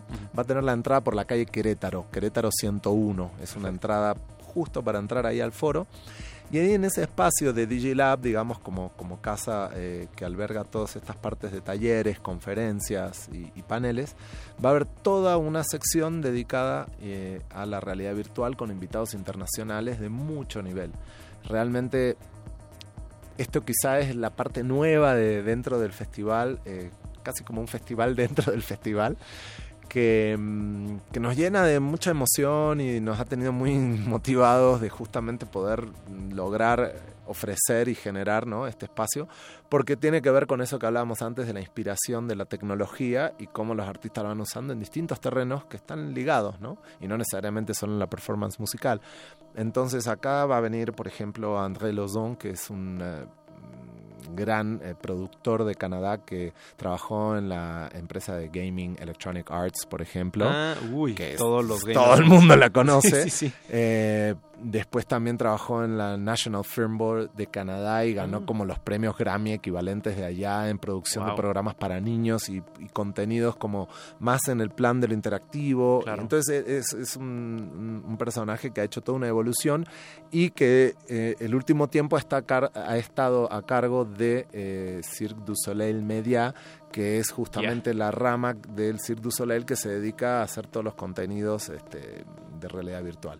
Él es como un productor independiente que ha tenido todas estas experiencias y también pues, otras más, pero ya con ese currículum justamente es alguien que nos parecía muy interesante para que pueda venir a hacer lo que va a ser la conferencia inaugural. eh, para introducir a la gente en esta evolución de otros medios hasta llegar a la realidad virtual.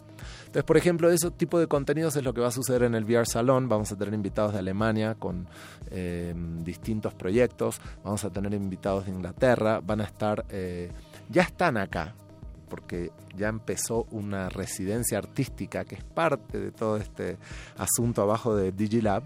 Eh, unos artistas ingleses que se llaman Marshmallow Laserfist, que es un estudio, un colectivo multidisciplinario que es así de los primeros lugares en el mundo en lo que tiene que ver con desarrollar experiencias interactivas y, y también es una cosa que pues, nos llena de, de- de mucha alegría poder traer, ofrecer. Eh, es un programa desarrollado con el British Council, donde entonces se hace una residencia de casi 20 días con artistas locales. Se hizo todo un proceso de reclutamiento que ya lo hicimos hace un par de semanas. Entonces, en este proyecto que se llama Alt City, eh, Ciudad de México, y eh, el, te- el tema en sí, el nombre es Chameleon. Ese, este Chameleon lo que van a hacer es que van a estar escaneando gente en la ciudad. De hecho, hoy estuvieron dando vueltas por Xochimilco, han estado dando vueltas con un Sí, escáner Si alguien lo escanearon, no se saquen de onda. no se saquen de onda, tranquilos, van a vivir en, en otra dimensión.